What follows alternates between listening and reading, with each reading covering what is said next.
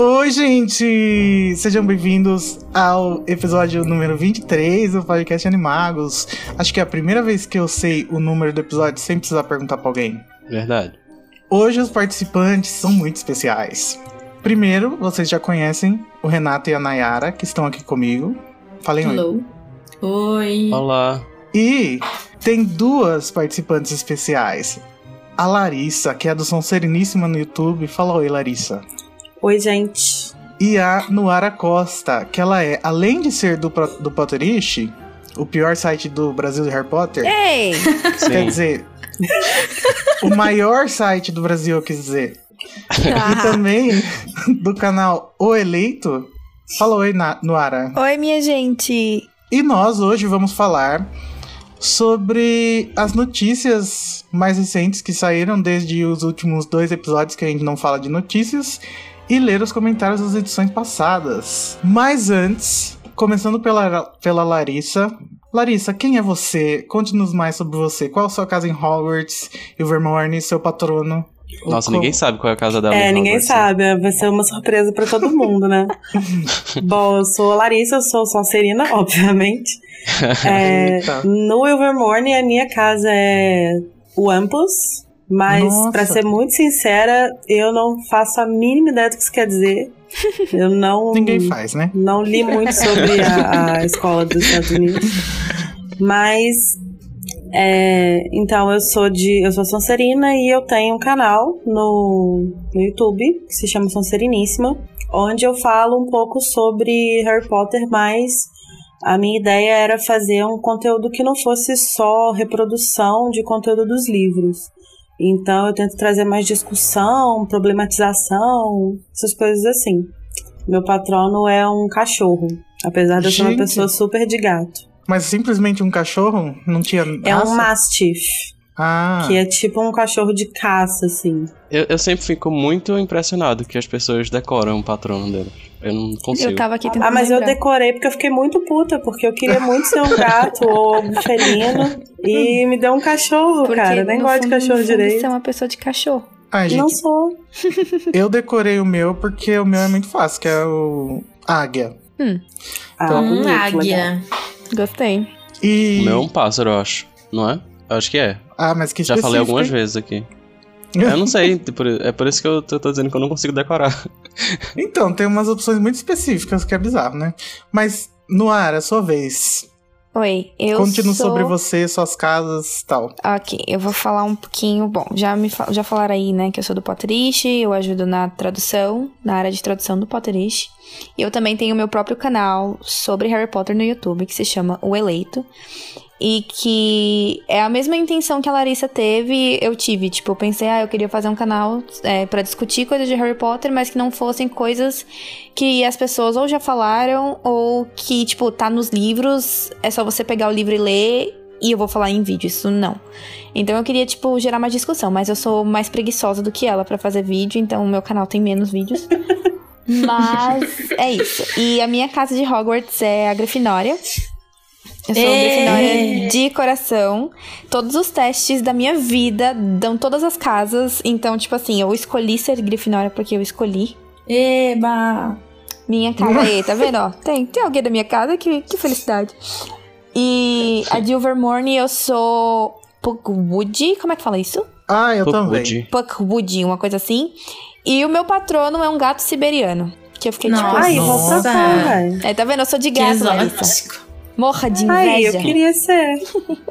Eu queria, eu queria agradecer publicamente a vocês por fazerem os, os seus canais, porque acho que a gente luta muito aqui no podcast é, do pessoal ter uma visão crítica, sabe, sobre a série, sobre as notícias que aparecem, etc. E parece que o resto dos fãs tá meio que indo na dire- direção contrária, né? É. Então, bem, agradeço muito a vocês por existirem. Imagina. Sim. Nosso Ah, E prazer. eu, Que bonito. e eu tenho muito respeito por quem tem canal assim, porque eu já tentei no canal do Animax fazer vlog, a Luísa também já tentou, e é muito trabalho. Pesado. Então, Exato. Ah, mas é- eu acho que é, é uma parada meio. meio. que suga energia, assim mesmo. uhum. Então, volta Uhum. e meia eu dou uma parada, assim, fico sem fazer, mas eu acho que é uma coisa muito necessária, por isso que eu sempre acabo voltando. Porque assim, você tem que também ter sempre ideia, né? Então você tem que ter um, um planejamento Aham. muito bom. Eu, assim, Com às certeza. vezes. Eu sou muito de lua, assim, quando me vem um negócio na cabeça que eu falo, nossa, eu tenho que falar disso, é quando eu gravo, porque eu já Uhum. tentei fazer, assim, pautas, sabe? Pra fazer, tipo, ah, um vídeo por semana, um vídeo por a cada duas semanas. E não dava, cara, porque eu sou muito espontânea nesse lado. Eu tenho que Uhum. problematizar na minha cabeça pra poder fazer um vídeo. Senão fica muito mecânico. Sim. É, eu acho que esse é um dos maiores problemas, a frequência, né? Uhum. A, a necessidade de você impor uma frequência. E você fica É. querendo aquela história de você quer, você quer mais like e seguidores do que ter qualidade no seu vídeo. É do que ter uma mensagem pra passar, né? Exatamente. E olha, olha o gancho que eu vou fazer, vai ser perfeito. Por causa desse tipo de coisa, da gente nunca ter assunto frequentemente, a gente criou no podcast, onde a gente também tem esse problema, a seção de comentários e notícias que é sempre. que sempre tem alguma coisa pra falar, né? Por mais que seja. A J.K. Rowling vai lançar dois novos livros sobre Harry Potter, mas que na verdade não são Só que não. Ai, ai, eu amo isso. Então, vamos para os comentários do- dos episódios 21 e 22. No 22 a gente não leu comentários, então é dos dois. Chegou o correio.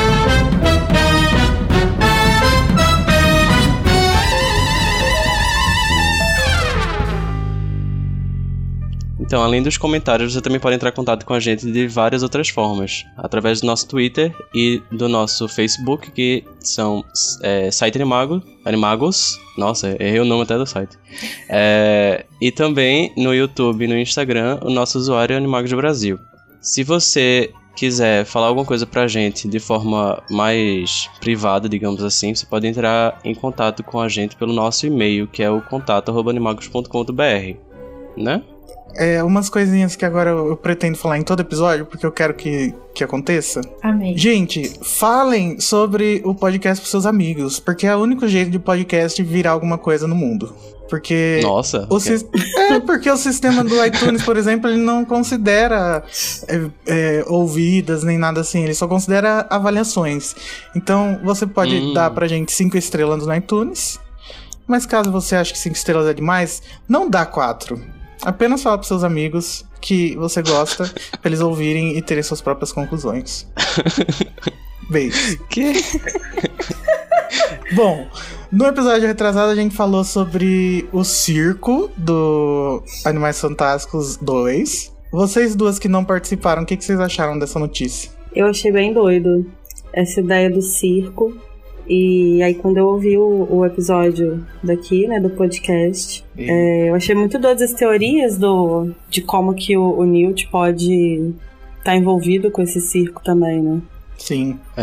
Muito doido. Ia ser demais. Eu achei tudo muito doido, pra ser sincera. de onde é que veio esse circo?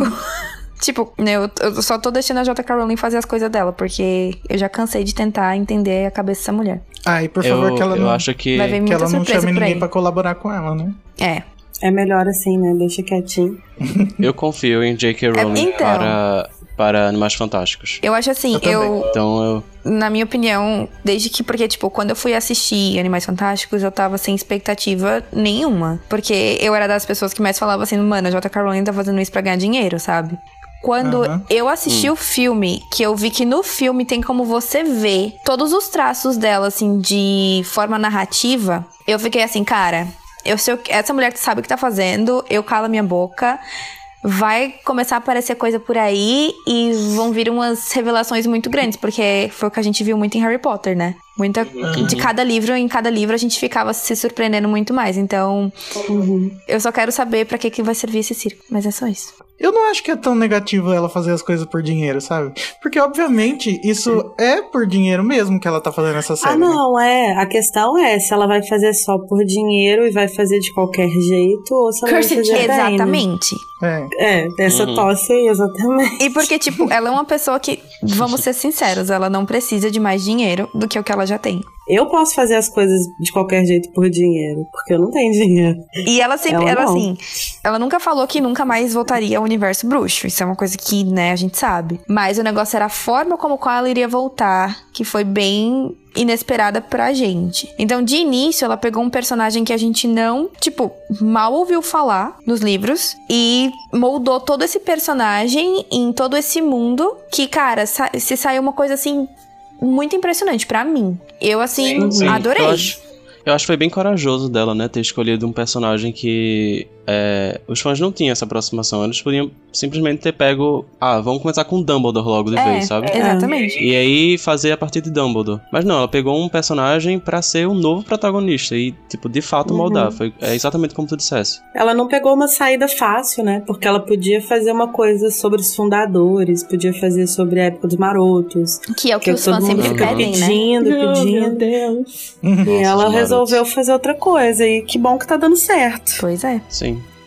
O primeiro comentário é do Gustavo Borella, nosso fã número um. e ele falou: é, Que saudade dessas vozes lindas. Coraçãozinho. É, as notícias dessa semana reanimaram as minhas emoções sobre o filme. Super apoio essa campanha em pró da Neide. Nossa, nem lembro qual foi, que foi que a gente falou. Ah, foi do. Da trilha sonora. de- da trilha sonora, que é né? Teneide. Circus. Que a, Tá, a, ok. a Britney. Não, que a Rowling precisa ajudar a Britney como a Britney ajudou a Rowling. Ah, sim, verdade. É, aí continua. Gente, amei essa ideia da JK de ligar o título do filme envolvendo os animais do circo. Nem sei quem foi que teve, mas foi awesome. É, gostei desse quadro novo, gosto de saber os gostos de vocês. Risos. Muitos. É, ainda não vi o filme novo da Emma, coraçãozinho. Até o próximo podcast e se cuide. Ah, eu queria falar sobre o filme da Emma. Qual? Que foi a Luísa que, que, que, que recomendou. Gente, eu não gostei. Eu achei, tipo, uó. O círculo. É Desculpa. círculo. o círculo, isso. Ah, eu não vi ainda não. Assim, eu fui ver no cinema depois da recomendação da Luísa, porque eu, eu não tava acreditando e achei muito ruim. tipo, muito ruim. Mas enfim, vejam por vocês e que eu acho que cada pessoa tem que ter sua opinião. É porque o livro é bem melhor, cara. Eu imagino. Tu visse o O filme? livro é bem melhor. E eu, eu posso eu posso polemizar aqui rapidinho? Claro. Pode. Que no livro, a personagem da Emma, na verdade, tem uma pele negra. Hum. Hum, Por esse Ela não é plot branca. twist ninguém Ai, esperava, né? Exatamente. Então, Né? tipo, como não é um livro muito, assim, mainstream, pelo menos no Brasil, aqui também eu acho que não é, mas. Assim, quando eu comecei a ler o livro que fala que o tom da pele dela é de oliva, eu fiquei assim, como assim que eles colocaram a Emma Watson? Tipo, principalmente agora que tá todo mundo, né, se- abrindo a boca e falando mesmo quando um personagem muda de cor de pele ou de etnicia, sei lá, de onde é que vem. Tipo, tá todo mundo botando a boca no trombone e eles fazem isso, sabe? Mas é como vocês disseram, assim, né? Nem. É uma surpresa. Todo mundo, vocês caras aí, surpresa, né? Que nem todo mundo sabe. Uhum. Eu fiquei também. Mas o, o livro é bem melhor do que. Porque o filme deixa muita ponta solta demais, assim. É, então, eu achei que ele tinha um, uma. Tipo, ele tem uma ideia boa, sabe? Mas eu achei bem mal explorada, não sei. Então, Enfim. é, mas Pelo filme, pelo o que, menos. que você né? achou da, da Emma? Overacting, né? Normalmente. É, ela foi. É, bem assim mesmo. Como Eu tava sempre, né? esperando Mas, essa enfim. sua unpopular ela, né? opinion no ar. Não, é tipo, é porque eu, eu, até hoje, o único filme da Emma Watson que eu achei que ela tava até boazinha foi A Bela e a Fera. Os outros, assim, É. nunca me desceu. Assim, tipo, eu, eu gosto dela, eu acho ela fofa, bonita, Cresci com ela. mas Ah, bonita ela é, né? cresci com ela, Minha claro. best friend. Mas, tipo, não, não engulo, sabe? Muita coisa. É, parece que. Cara, eu tenho um força, às problema vezes. muito sério com a Emma, que é que eu gosto dela, mas eu, eu tenho a sensação de que ela sempre, sempre, sempre é a mesma personagem que é a Hermione. Que ela não sabe Eu fazer não outras consigo. pessoas. É, eu sinto que ela não consegue sair desse personagem. Ela tem sempre os mesmos trejeitos, isso me incomoda muito. Então eu, Eu não costumo muito por gostar. ela, sabe? Mas eu não sei se, se ela tá indo pelo caminho certo. Eu acho que como atriz, Enfim. ela deveria voltar pra faculdade e dar aula. Alguma coisa assim. Eu acho que como Ixi. atriz ela é uma ótima ativista. É, não, Ai, tipo, ela é muito inteligente pra, tipo, não é nem colocando pra baixo a profissão de ator e atriz, não, minha gente, ma- jamais. Mas eu acho, assim, que ela é inteligente pro- pra esse lado, assim, tipo, mais de livros, mais, mais essa coisa Hermione mesmo, do que como uma atriz, sabe? Ela não sabe passar os personagens dela direito. Mas enfim, essa é a minha opinião impopular. Sim. Mas aí que tá, tipo, mesmo não gostando tanto da atuação dela, eu vejo, sabe? E go- gosto, e gosto normalmente dos Não, eu filmes. sempre- tipo, eu sempre ok, assisto acho ok também. os filmes. Eu acho que eu só não assisti aquele que foi um thriller que ela fez outro dia, que tem até o. É o Regresso, eu acho. Isso. O Regresso não, como é o nome? Nossa, eu assisti esse Não, não filme, é o que Regresso. raiva que eu fiquei. Eu, Meu eu não Deus assisti céu. porque, tipo, eu realmente não fiquei interessada, mas eu assisti. Eu não achei é... bom. Eu É que ela- Regressão o nome, desculpa. Eu acho boa? que, tipo, dos outros filmes que ela fez, esse e tem um outro filme que eu não lembro o nome. Nem, tipo, de jeito nenhum. Que ela fica presa num lugar. Não vou lembrar. Que ela tem não um caso é com carinha lá, daí eles são meio rebeldes e. Gente, não lembro o nome. Nossa, que filme é esse, meu Deus? Calma, eu vou procurar tô o tentando nome aqui. pensar um aqui também. segundinho. Ah, eu acho que eu sei qual é. É o que. É, ela fez com aquele Daniel Bru, eu acho. Ai, Talvez. papai, cadê? É, é Colônia. Ah, É isso, É isso? Colônia. Então, Ah, nesse Colônia. filme e nesse daí do nesse thriller, eu achei que ela atuou bem. Me É, convenceu, eu ainda não sabe? vi nem esse, nem Regressão. é, eu não assisti esses Só dois. que esse outro aí, regressão, eu fiquei com raiva da personagem. Nossa, ela é muito pelas escrota, coisas que né? acontecem, entendeu? Eu fiquei com. Falei, meu Deus, fui trouxa. Ah, então ela Foi fez os um dois que eu trabalho, né? gostei. Você ficou com raiva dela?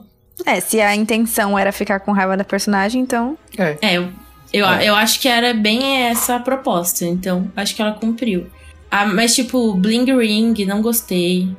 Ela não sabe fingir nem Bling o Ring sotaque achei- americano, minha gente. Em Bling Ring. Eu acho que não deu Mas assim, certo. Bling né? Ring, de uma forma geral, eu achei ok, sabe? Uhum. Tipo, um filme ok. Eu acho que a atuação dela não me irritou tanto. Não. Só a questão do sotaque. Primeira só. vez que eu vi, eu até gostei. Eu falei, nossa, melhorou. Só que aí eu fui assistir de novo e eu falei, não. não.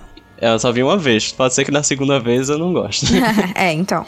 Ai, eu tenho preconceito com a Sofia Coppola. Por Ah, quê? por quê? Porque todos os filmes que eu vi dela eu não gostei. Ah, Mas Eu é só assisti esse, então eu não posso vi falar nada. todos, né? Então não sei.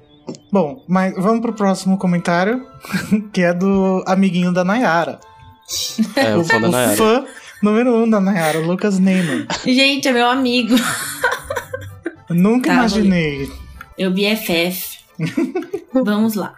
Essa teoria do circo faz todo sentido. E é provavelmente um circo de bruxos para nomads. Porque no site da Mina Lima, o pôster está dentro da seção, abre aspas, propagandas de rua nomad, fecha aspas. E isso é verdade. Sim. E eu descobri É. que eu, eu tenho o catálogo da, das artes Mina Lima que eu ganhei na Celebration. E eu, tipo, nem olhei, né? Daí depois que eu fui me tocar Cagou pro catálogo. que tinha o negócio do circo lá todo esse tempo e eu não vi. E era aquele que a gente já conhece bonito, ou era outro? Era o mesmo. Ah, tá. Fui trouxa de novo. Então, eu acho sim que é, é um circo nomad, mas é aquela coisa, né? Circo de nomad, mas. É, circo trouxa, mas circo trouxa com bruxos, sabe? Tipo, com Uhum. pessoal sobrenatural. Não, com certeza é um circo pra trouxa, né, gente? Tava no meio da rua ali, o pôster. Uhum. É pra mim, então, né? No caso. Ai, que triste. Continuando. Ah, e apenas um detalhe. Eu só fiquei sabendo da teoria do circo e do cartaz por conta desse podcast. E depois fiz uma pesquisa e não encontrei em nenhum outro lugar essa informação. Então, parabéns aí pra vocês que trouxeram essa bomba para nós. É, não fomos os primeiros, tá? Só deixando claro. Mas a gente mencionou a autora da teoria, não É. Sim, é. a gente falou o, o canal e qual era o vídeo. Bom, mas enfim. Mas ok, obrigado pelo, pelo, pelo parabéns. O próximo comentário é do Henrique Tavares, que também é nosso fã número um, ou seja, número dois. Eu falo número 2, né? Um e-mail. Ele fala: Ah, que bom ter vocês de volta. Essa notícia do circo realmente foi bem interessante. Dá um, um twist carpado bom pra manter os animais relevantes para a saga. Gostei. Eu não sei se eu, se eu acho que o circo vai ser. vai ter muito a ver com os animais. Vocês acham? Mas é porque a gente falou, não foi? Sobre os animais. E eu acho É. que seria um bom gancho. Sinceramente, É, eu pra acho não que seria um ficar bom tipo os, os bichão lá perdidos, né? É aleatório também, né? Tipo, do nada vai aparecer um bicho só pra colocar no nome. Acho que Isso é bizarro. Não, a minha É. curiosidade é só de saber como que a J.K. Rowling vai conseguir manter esses cinco filmes com o nome Animais Fantásticos. Queremos todos. que não é. vai manter, vai. Mistério da humanidade. Tipo, como Vai, é que vai ter confirmado. enredo pra cinco filmes? Sendo que a gente sabe que, na verdade, o enredo maior é a briga entre o Dumbledore e o Grindelwald. Que não, nem o Newt Scamander é o A principal. gente vai descobrir que, na verdade, eles são os animais fantásticos. Só se Eita. for. porque- Deve ser, né? Porque. É. o Dumbledore era Focus o tempo todo. Noara, É. O Dumbledore Eu- é. Oi. nesse, nesse podcast, eu sou a favor da teoria de que não é verdade esse negócio de que os filmes vão chamar Animais Fantásticos e alguma coisa. Por quê? Porque quem falou isso foi o David Heyman. E esse cara já, já muitas vezes provou que não sabe de nada. Ai, mano, mas o Rayman é uma bosta. Po- posso falar bosta pra ele? Claro. Posso chamar ele de bosta? Porque ele é, cara. Ai, gente, eu odeio esse diretor, meu Deus. Não, gente, mas o Heyman Não, é é, produtor. o produtor, É né? o produtor. Ai, eu sempre confundo o Yates com o Heyman. Ai, meu Deus. Mas Então eu, corta. posso, eu tava falando mal do Yates, só pra deixar claro que o, o Heyman... Que é o Yates que é o bosta e pode não o ser Heyman. desinformado, mas o Heyman foi responsável por trazer Harry Potter ao cinema. Então a gente gosta dele. Não, sim, mas a única questão é que ele não sabe das coisas que estão na cabeça da J.K. Rowling, sabe? Não, não. Realmente. Assim, dos livros, antigamente ele podia até saber, né? Porque duh, eram livros. Mas agora, quem tem o aval pra tudo é a controle. Rowling, né? É, eles falaram que o Johnny Depp tinha tomado poção polissuco, sendo que não era. Não, então, Ele falou isso? eu fiquei... Falaram. Falou. Ele falou que foi poção Meu polissuco. Deus do ele céu, que falou. gente. Como assim vai ser poção polissuco, meu querido? Você não entende do universo que você vende. Pois é. Que isso? Ai, gente, por que, que eles não me contratam? Eu acho que eu acho que às vezes falta muita. Eles precisavam muito ter uma equipe de consultoria, sabe? Uhum. Que podia Sim. ser formada por De fã, fãs, sabe? porque a gente com certeza sabe muito mais do que eles. Me contrata, gente, tô aqui. Nossa, me contrata, por favor. O pessoal que faz Star Wars, eles contratam fãs. Inclusive, Sério? pra fazer.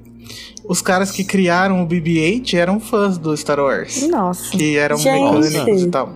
Ai, eu não posso nem pensar no negócio. Ah, mas também, tipo, Nossa, meu sonho. Star Wars, tipo, todo mundo é fã, né? Também, desse pessoal. Não é tão difícil. Hum. É, e o Jack Thorne diz que é fã, né?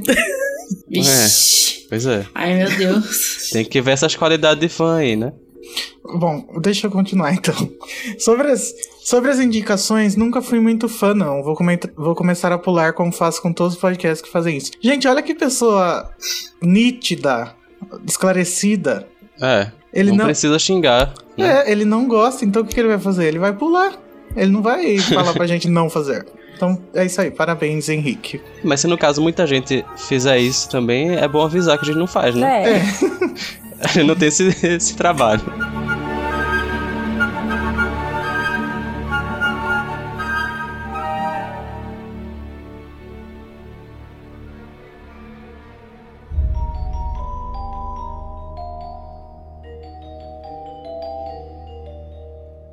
Próximo comentário é da Júlia Alencar. Ela falou: Olá pessoal, estava com saudade de vocês. Carinha feliz. Olá, Júlia. Indo direto ao assunto. Esse circo bruxo me pegou completamente de surpresa, até porque eu nunca tinha ouvido falar desse pôster e teorias sobre o assunto antes de ouvir, ouvir o podcast.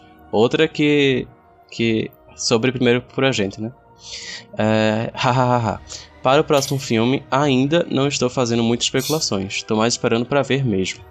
Adorei as recomendações no final, assisti. como é que fala, Igor? Okja? É, Okja. Logo que a Netflix colocou e fiquei mal o resto da noite. Também chorei algumas vezes. Nossa, olha o tipo de recomendação que tu dá.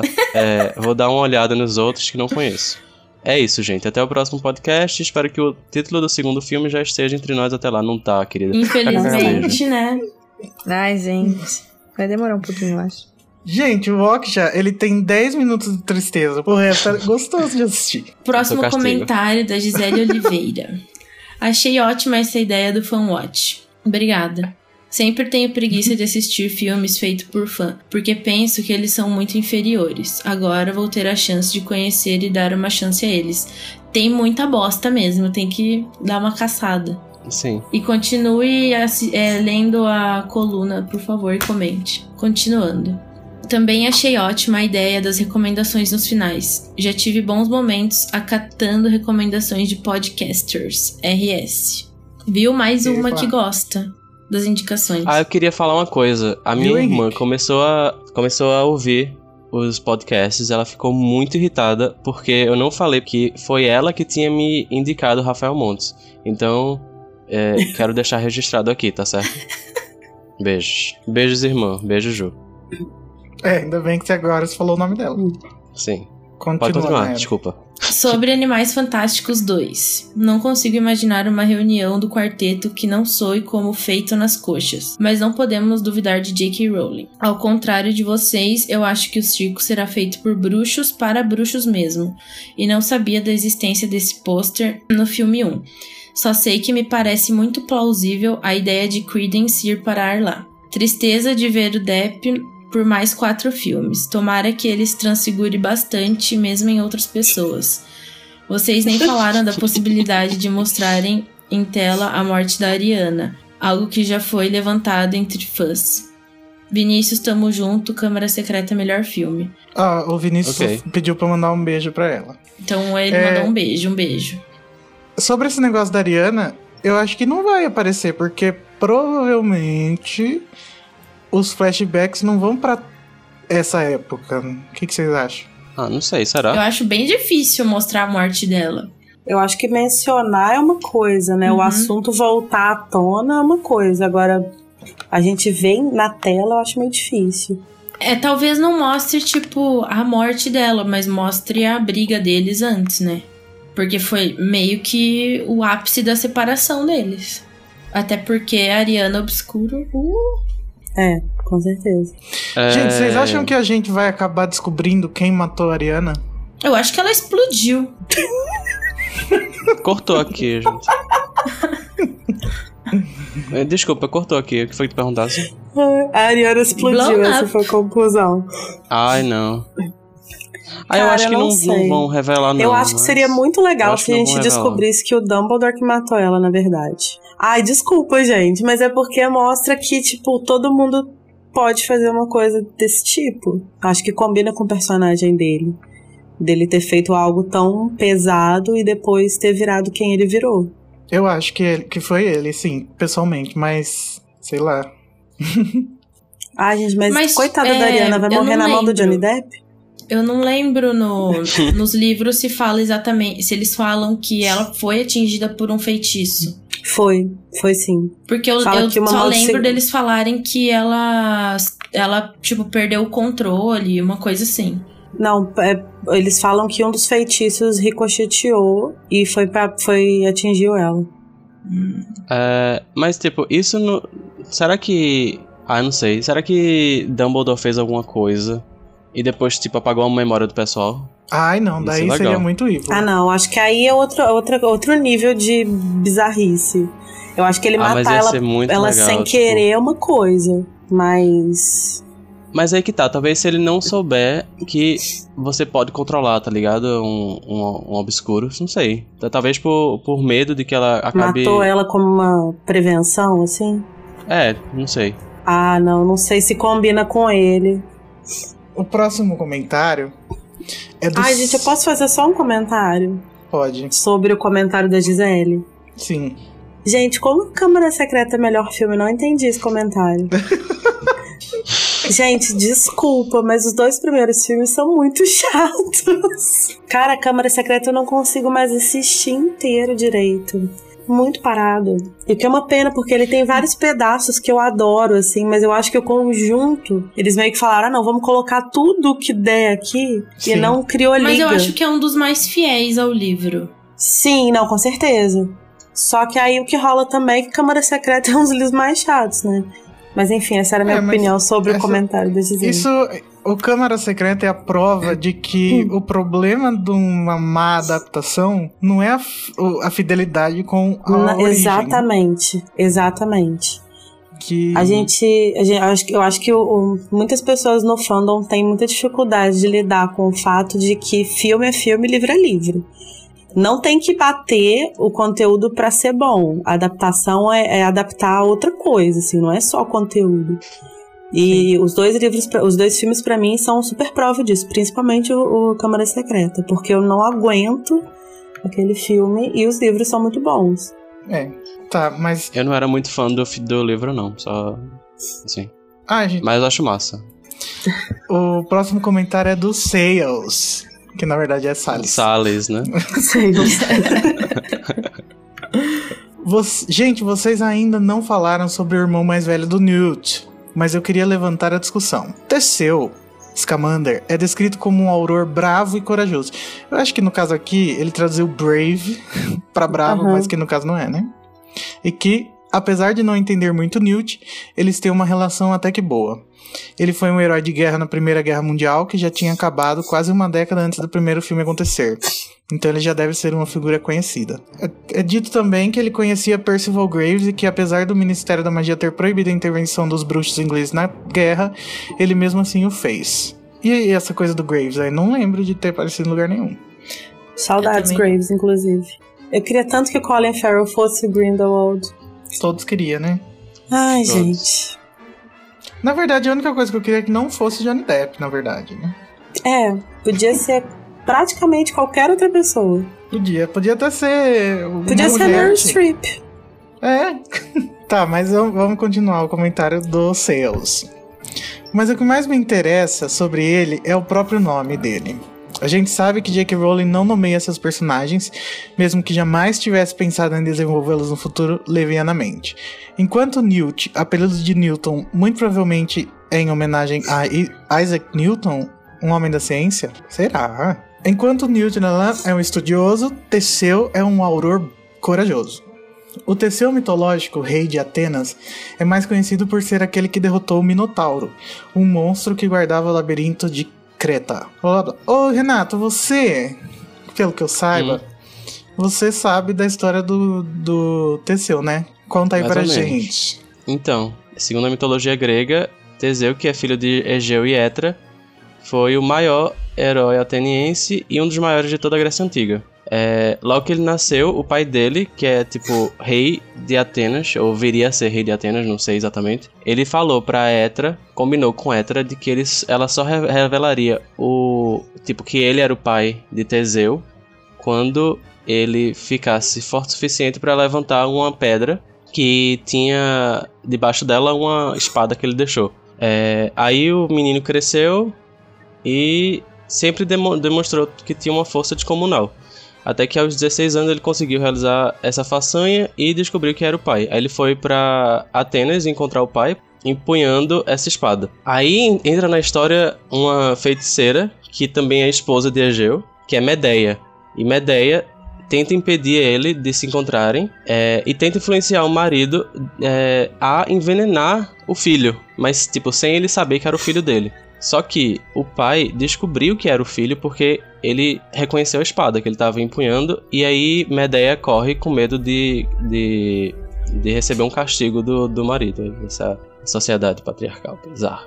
Enfim. No final das contas, como ele falou, como o Sales falou, a maior façanha dele foi ter lutado contra o Minotauro. É, e a história do, do, desse labirinto do Minotauro é que é, Atenas tinha uma dívida grande com Creta. Tipo, eles pagavam tributo, sabe? E todo ano ele, é, tipo, Atenas enviava um jovem. Eu não sei se era um jovem ou vários jovens. Ele, ele falou no comentário outras coisas. Não sei se são várias diversões. E aí, quando Teseu descobriu sobre essa história, ele é, resolveu se candidatar. Aí ele se candidatou. É tipo Hunger foi... Games. É, tipo Hunger Games. Tipo, I volunteer. Mas antes dele ir, ele perguntou pro pai dele se ele podia ir de boa tal. Aí o pai dele falou: Tudo bem, você pode ir, mas você precisa me prometer que quando você estiver voltando no navio, você coloque é, vela, tipo, o, a vela do navio, tá ligado? Vai, tipo, vai vir branco se você tiver voltado em paz, tipo, são em salvo. Mas se não tiver voltado, peça para pro pessoal voltar com velas negras, porque ele já vai saber que ele morreu. Pra ele não morrer de ansiedade enquanto vê o, o, o navio chegando. Negócio bem dramático, né? Mas uhum. vamos lá. Chegando em Creta, ele conheceu Ariadne, que é filha de Minos e Pacíafe. E aí eles se apaixonaram. Ariadne ficou com medo que Teseu se lascasse, se que ele morresse. E aí deu um, novelo para ele, para ele, para ele desfiando, sabe? É, para ele não perder nunca o caminho de volta do labirinto depois que ele matasse o Minotauro. E foi exatamente isso que ele fez. Ele conseguiu derrotar o monstro, o Minotauro, e voltou do labirinto são e salvo. É, enfim. Aí, aí aconteceu um bocado de coisa. E o, o final da história do pai dele, só pra vocês saberem, foi que. Na, acho que, tipo, na empolgação que ele tava por ter vencido o Minotauro, ele acabou esquecendo de, de trocar as velas. Tipo, a, a vela tava voltando preta, sabe? Tava voltando da cor que. como se ele tivesse morrido. Aí o pai é, ficou desesperado e se matou. Ai, gente, isso achei ó. Aí morreu. Aí morreu. Ai, Sim, gente, é basicamente deu, deu essa a uma história, falha no áudio. Quando voltou, só ouvi aí morreu.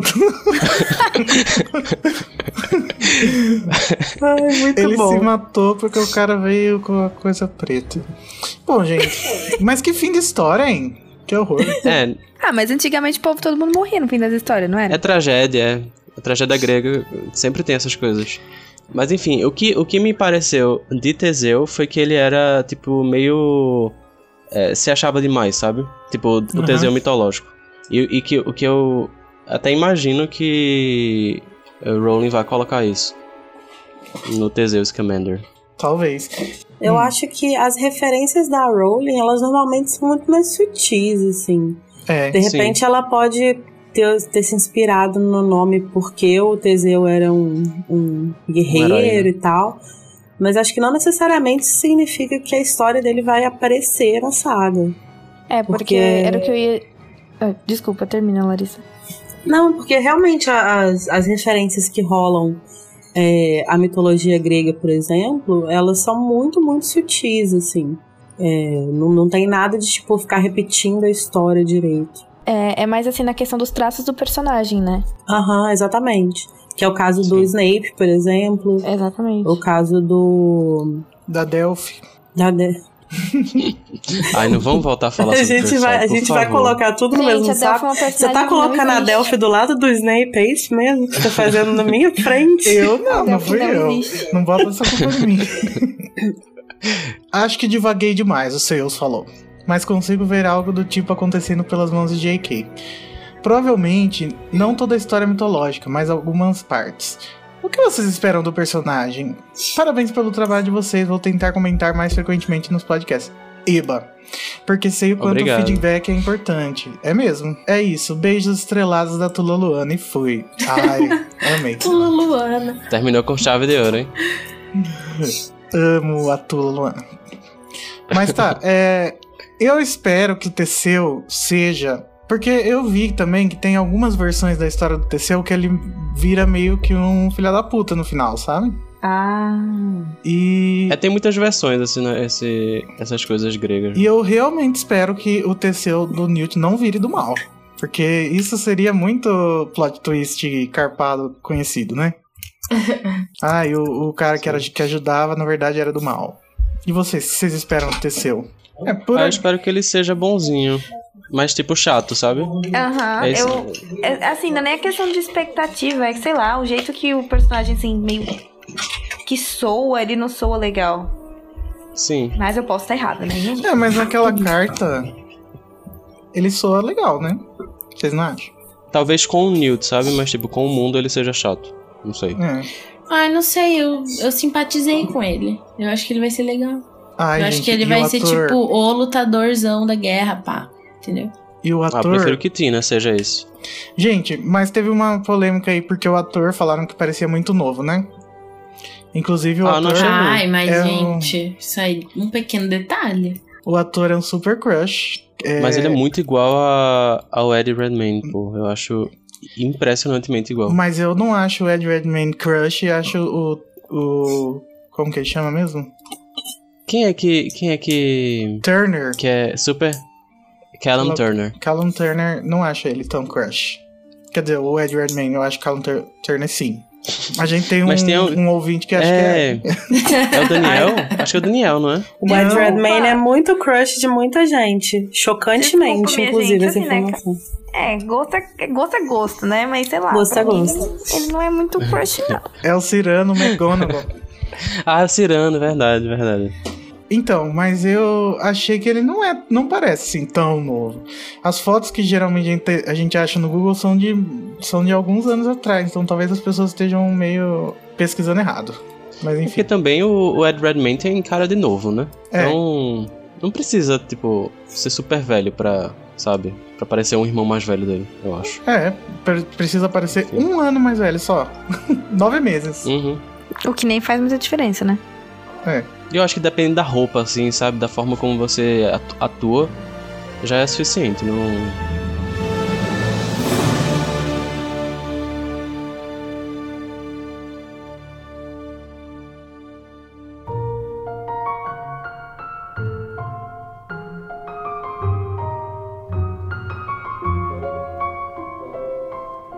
Então, esses foram os comentários do episódio 21 e agora vamos para o episódio 22, que foi relembrando um episódio do Scarcast, que era o podcast do scarpotter.com, que a gente fez em 2011 sobre Harry Potter e as Ligas da Morte, que foi lançado há 10 anos esse ano. Então a gente trouxe esse episódio de volta para relembrar.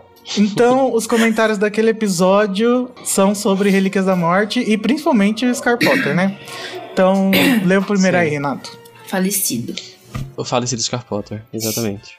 Então, o primeiro comentário é do Bizarro, adorei seu nome. Ele falou: Gostei desse livro, quer dizer, gosto desse livro, no caso de Relíquias da Morte, pelo tom de paranoia que ele passa. Tudo é Nossa. sempre em cima da hora, Voldemort quase conseguindo tudo que quer, tudo sempre na correria e no desespero. Achei fantástica a ideia de aprofundar mais o Dumbledore, mostrando suas falhas, a resistência e a batalha de Hogwarts, provando mais uma vez a força dos coadjuvantes. E aquele duelo final espetacular, que infelizmente não foi decentemente adaptado naquela porcaria de filme. Oi. Achei um livro final decente para uma grande série. Meu único porém bate com o que vocês comentaram. Nossa, gente, eu não lembro desse, desse episódio, porque eu não, não, li, não vi de novo todo. É, o capítulo do. Ah, eu lembro dessa parte. Ok, o capítulo do acampamento da floresta é realmente suportável. Harry, Rony babacas ninguém merece. Parabéns pelo podcast. Eu infelizmente não o conheci em sua época, mas foi bom ter o privilégio de ouvir. Ah, que fofo. Continue com um bom trabalho e agradeço. Gente, Ai, eu, eu, amei. Desde 2011, eu acho que mudei de opinião. Eu não tenho mais esse asco contra a parte do acampamento. É, eu também não. Eu adoro Eu essa até parte. gosto. É, então. Eu adoro que eles tiveram uma briga de gente grande, sabe? Tipo. É. Mas, gente, o Ronnie sendo escroto não é novidade pra ninguém, né? Só Era o que eu hoje que dizer, se, se tipo- incomodou. Ai, Nossa, gente, eu me incomodei olha. com esse comentário. Desculpa. Não. Você gosta não, mas do é Rony? porque o Ronnie é um personagem muito complicado, assim. Ai, gente, aí, eu não gosto tipo, do Rony, não, eu sou sincera. Ele é um personagem que me irrita. Eu, eu, tenho, eu fico muito irritada com ele. Nossa, finalmente alguém Rony. que não gosta do Rony também. Ele é muito assim, tipo. Ele é muito machista, só pra começar.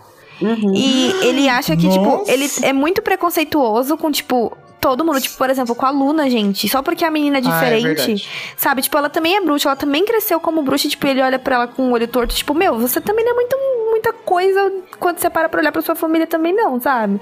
Então, tipo, para de julgar a galera, meu. Mas, sei lá, o Rony é irritante. Se eu fosse o Harry, não seria amiga dele. Nossa, eu nunca seria amiga dele. Nunca li com uma visão feminista o Harry Potter, assim. Então, gente, o Rony é eu- extremamente machista. Nossa, É. e assim, a gente vê desde o início, na verdade, quando você volta pra reler, você vê pequenas coisinhas. A própria Mas no Hermione, quinto no livro, livro.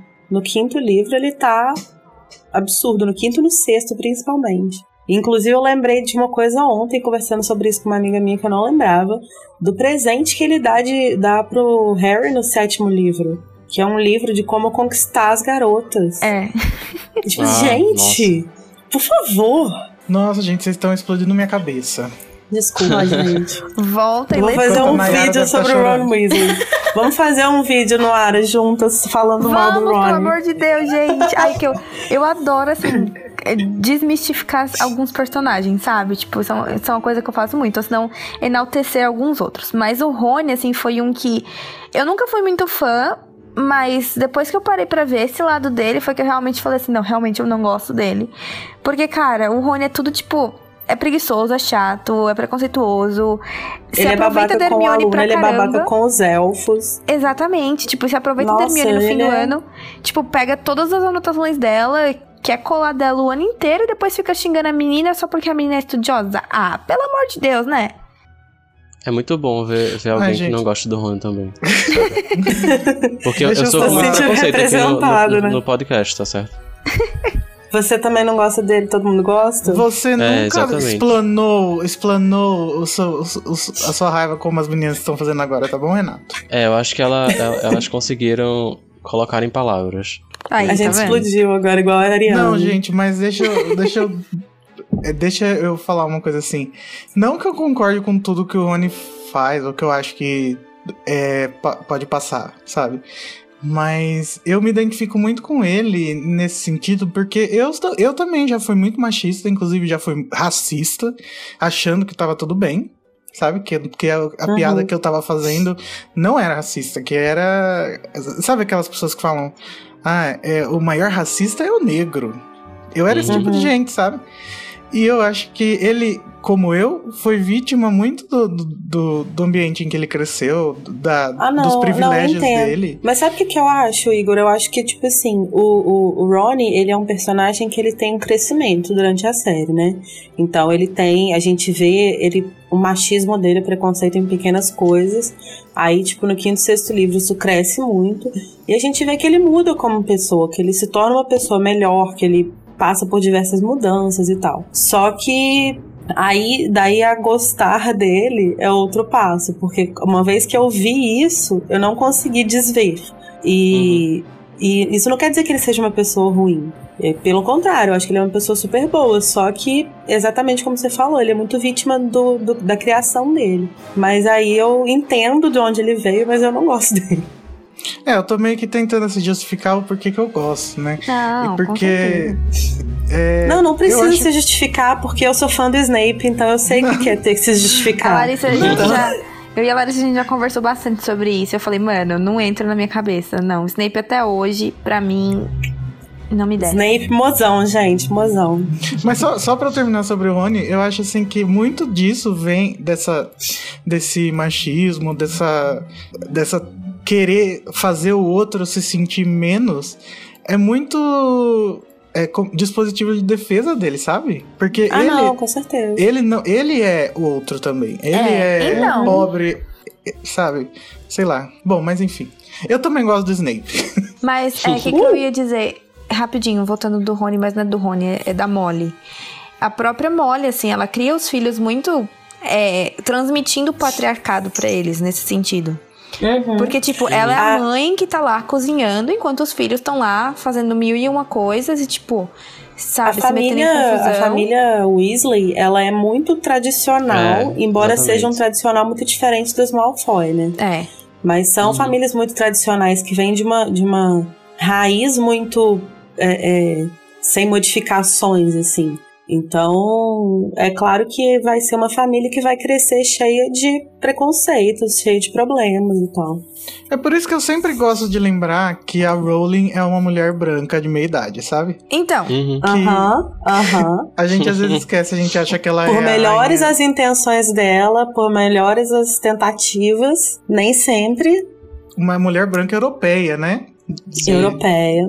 Rica, apesar da, na época ela não ser tanto, mas enfim. mas ela tinha mais condições que muita gente, né? É. Sim. Sim. O pobre dela é muito. Né? Eu acho que até a questão, por exemplo, do jeito que a Molly trata a Flair no sexto livro, tipo, ridículo. Aham. Ela e a Gina Nossa, não gostam da menina pelo simplesmente não gostar, não querer dar uma chance pra menina. Só porque a menina é bonita e é francesa, tipo. Aquele preconceito clássico, né? Entre ingleses e franceses, mas Uhum. Assim, tipo, e a questão da J.K. Rowling que vocês estavam falando, outra coisa que me- eu me lembrei bastante é que, na verdade, realmente não existem muitos personagens diferentes. Tipo, existe uma personagem asiática, duas personagens indianas, eu acho que alguns personagens negros que a gente sabe que ela descreveu como, e só. E o resto é tudo branco de olho claro. Ou castanho claro. E, tipo, Sim. a gente sabe que a Inglaterra Não, quando- é assim, mas. A né? Inglaterra é muito mais diversa, cara. É, é, é muito mais. Ainda mais esses países indi- é, é, asiáticos e tal. Tipo, tem muito indiano. Então, você ter, tipo, duas indianas na escola, sabe? Que são relevantes pra ser descritas Que são como gêmeas, indianas. por sinal. Que são gêmeas. E que no filme foram retratadas com aquela roupa horrível. Ai, gente. E na mesma Enfim, casa. gente, vamos... Mas, sabe, eu acho até que ela. E na ela mesma casa. Se redimiu um pouco, um pouco, com Morte Súbita, né? Ela colocou uns personagens bem interessantes com. É, Mas- eu acho que eu acho que o que rola com a Rowling, cara, é porque tipo assim, o primeiro livro, os dois primeiros livros, eu acho que faz sentido ela ter sido ter ido com calma nas coisas, Uhum. porque ela tava se lançando, ela E era pra não criança, tinha né? nome, ela não era famosa e tal. E e aí depois, o Morte Súbita era um livro que ela podia fazer o que ela quisesse. Ninguém ia deixar de publicar ela. Então, acho que ela conseguiu fazer uma parada que representava pra caramba, porque ela podia fazer isso, né? Mas eu acho Uhum. que ela no Harry Potter ela falhou muito nisso, ela podia ter feito isso antes. Ela podia ter adicionado ao longo dos livros, sabe? Aham. Porque apareceram Aparecendo no quarto livro. Então, tipo, até pra mim, assim, até essa questão da Hermione, eu, tipo, adoro, adorei a Noma e tal. Eu era do tipo que falava, ai, mas pra que mudar a cor da pele da personagem? Ok. Mas assim, tecnicamente, ela nunca falou qual era a cor da personagem da Hermione. Ok, da pele. Mas tem, teve traços que ela jogou ao redor dos livros que faz você entrar direto naquela, naquele pensamento de que a Hermione era branca. Entendeu? Não foi nada que, tipo assim, falasse assim, nossa, ela pode ser amarela, sabe? É, eu acho que o, grande problema da Rowling nisso foi a forma como ela defendeu a escolha, né? Ela, Sim. ela defendeu, beleza, isso é positivo, mas ela tinha que ter defendido da forma é, é, de que a a atriz negra ou não não vai mudar a personagem, É. mas vai mudar, vai fazer uma diferença no mundo, é isso que importa. Mas de fato tem muitas coisas no livro que levam pra ser um personagem branco. Eu acho que se ela tivesse falado assim, a gente escolheu a Noma porque a gente tava fazendo a triagem de atores, independente da cor da pele deles, independente de onde eles vieram. A gente tava escolhendo e ela foi a melhor atriz. Isso pra Aham. mim teria feito mais sentido do que vir falar pra mim que ela nunca falou a cor da pele da, da personagem. A gente até falou aqui no podcast que em ilustrações da própria Rowling a Hermione é branca, né? Então, Exatamente. assim, então, tem o ela, que- tipo, ela se contradisse quando ela foi defender a Noma. Não, mas realmente no canon não, não, não tem nada explícito, então tudo bem. Explícito, explícito não tem, mas tem coisas que deixam a entender.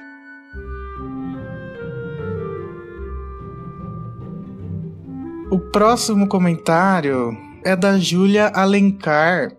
Ela falou: Nossa, gente, que saudade com esse episódio. O Scar Potter e Scarcat fizeram parte da minha vida de Potterhead. Fiquei arrasada quando acabou. Arrasada. Adoro.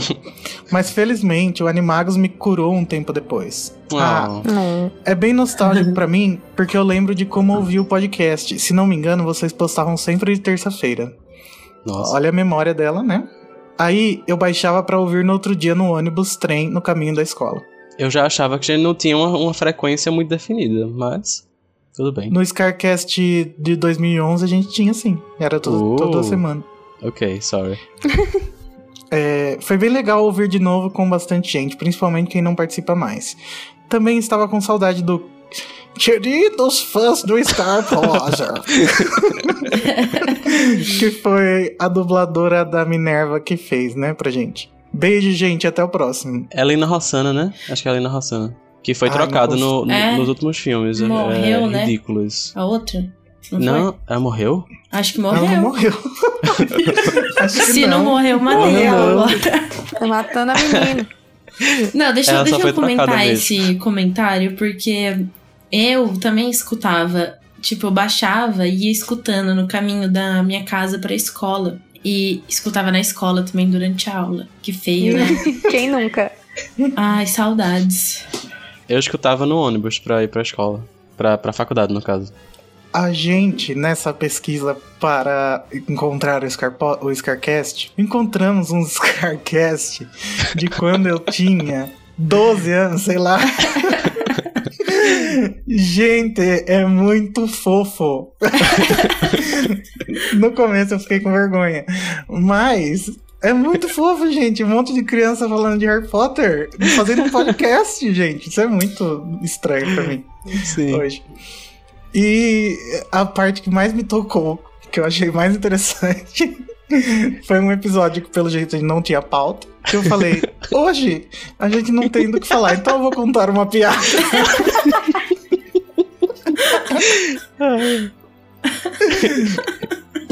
E era assim que funcionava o podcast antigamente. Gente, nossa.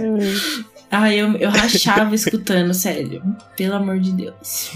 Era muito Ai, bom, ai. era muito bom. Sabe quando você ria sozinho Continua no sendo, na verdade, assim? Tipo, ninguém sabia porque você tava rindo, porque você tava com fone. E, tipo, quem escuta música não fica dando risada. Então, obviamente, não tava escutando uma música, né? E eu gargalhava Nossa, que música no corredor. Era, ah, era horrível, mas era maravilhoso. Tomara que as pessoas ainda façam isso com o nosso de agora. Sim, não sei. Vou começar a contar? De novo. É. Hoje a gente não, não, não preparou nada, então vamos contar uma piada. Enfim. Ai, se eu lembrasse a piada, eu contava agora. Mas se der na edição, eu coloco aqui. A gente não tem o que falar, então eu vou contar uma piada. Duas freiras Falando chegaram, pra fora. Duas freiras chegaram na casa da menininha, bateram na porta e a menina foi atender. Daí as Ah. freiras. Oi, minha filha, tudo bem? Nós somos irmãs de Cristo. Daí a menininha. Nossa, como vocês estão conservadas! Ai, meu Deus. Entendeu? Conservada, porque. Então, agora você conta uma piada. Que por causa do assunto, né, que a gente tem muito. O que, que o cromossomo falou pros, pro outro? Cromossomo? É, Não sei, não. cromossomos dois. Nossa, muito bom. Rapaz, eu- teve uma vez que eu estava no acampamento, tinha um menino cantando essa piada. Todo dia de manhã ele vinha pra mim e falava assim: O que, que o cromossomo falou pro outro? Eu, ai, seu retardado. Aí eu, cromossomos dois. Ele, não, cromossomos felizes. Ele todo dia inventava uma merda pra falar Pra você. do cromossomo. Ai, meu Deus. Tinha um que, tipo, vocês falavam umas coisas nada a ver, assim. Umas groselhas mesmo. Que não era Sim. piada. Teve um que Ai. era. que a gente. que. Eu acho que eu não participei. Que era sobre Natal. A gente simplesmente falava sobre Natal. tipo. Nada de Harry Potter. Era só o Natal. Enfim. Ai, mas tá. Ô, Nayara, lê o próximo aí Oi, do ah. Gilberto. Meu Deus. Quando eu vi o nome do episódio no aplicativo, eu pensei que Relíquias da Morte seria a maior nostalgia. Que engano. A grande nostalgia veio mesmo no início do episódio, quando o Igor, não garanto que acertei o nome, não é minha especialidade. Carinha. É o Igor. Falou. Falou sobre o Scar Potter, o que ativou lembranças adormecidas que eu pensava estarem perdidas para sempre no mesmo buraco de. Bing No Bong. mesmo buraco do Big Do meu ursinho pra brincar, bem bom, bem bom. Eu acompanho o podcast Animagos já há algum tempo e nunca tinha deixado um comentário, mas também nunca tinha ouvido falarem do Scar Potter, então aproveito para comentar. Primeiro, gostaria de agradecer a quem faz parte do finado site. Deus o tenha. Foi lá que a versão criança da minha pessoa acompanhou por anos as novidades desse universo mágico fantástico. E eu sou grato por isso. Ai, me brotou uma lágrima agora. Segura, aguenta coração. Uma pena que eu tenha ignorado as notícias de podcast naquela época. Mas convenhamos, eu nem sabia o que era um podcast. Nem nós, né, pelo jeito. Ah, Ninguém sabia. Agora, voltando ao Animagos. Quero dizer que eu rio demais em todos os episódios. Eu sei que não é um programa de humor, mas sério, a bancada passa uma energia muito boa e descontraída o tempo inteiro. Oh. Continue rindo, então. e eu já rio muito naturalmente, o que ajuda ainda mais. Fim do Parenteception. Nossa, nem tinha reparado isso? que tinha um monte de parênteses. É que ele Ah, pôs um tá. parênteses dentro do outro. Ah, ok. Eu acho a interação entre vocês muito divertida e acho um crime não ter episódio toda semana. Nem que fosse para conversar barra reclamar sobre criança amaldiçoada e fazer um comparativo com a crise política no país. Oi? Eu ouviria. Enfim. Ok. Desculpa pelo comentário longo. Lembre-se que vocês todos são tops. Um abraço. Hum, um abraço. Abraços. Nossa, meu sonho era ser top. Eu queria ser topperson, sei lá, topzeira.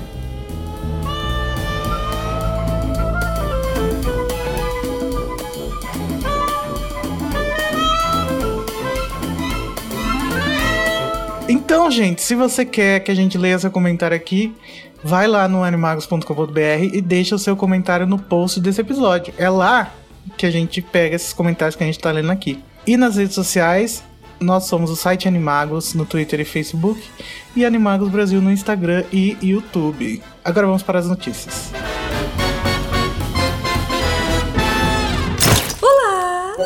Isso é tudo que eu quero saber. E os meus ávidos leitores. Quem divide isso com a gente? A primeira notícia é de que a Bloomsbury, em parceria com a Biblioteca Britânica, que vai realizar uma exposição sobre Harry Potter, vai publicar dois livros com diversos manuscritos originais, além de rascunhos e desenhos feitos pela própria rainha J.K. Rowling enquanto escrevia a série. Harry Potter, A History of Magic, em tradução literal, Harry Potter, Uma História da Magia, e Harry Potter, A Journey Through a History of Magic, em tradução literal, Harry Potter, Uma Jornada pela História da Magia. Que enrolação. Harry Potter. É o segundo. primeiro, esse History of Magic, promete levar os leitores a uma jornada fascinante pelas matérias estudadas na escola de magia e bruxaria de Hogwarts, das aulas de, de alquimia às de poções, passando por herbologia e trato das criaturas mágicas. Ó. E o outro, que é A Journey Through a History of Magic, leva os leitores a uma jornada pelo, pelo currículo de Hogwarts, inclui- incluindo herbologia. Ué, mas é a mesma coisa. Pois é. É tipo uma versão reduzida. É o resumo mais barato do outro livro. É porque, tipo, É eles que estão assim, ó. chamando pra criança, né? É, é bem tipo quando lançava Harry Potter, que a Bloomsbury sempre tinha uma versão de capa infantil e uma versão de capa adulta. Nesse Ah, caso, sim. o conteúdo vai ser tipo o mesmo, só que a um vai ser mais tipo para os jovens adultos e adultos, que é o da Fênix.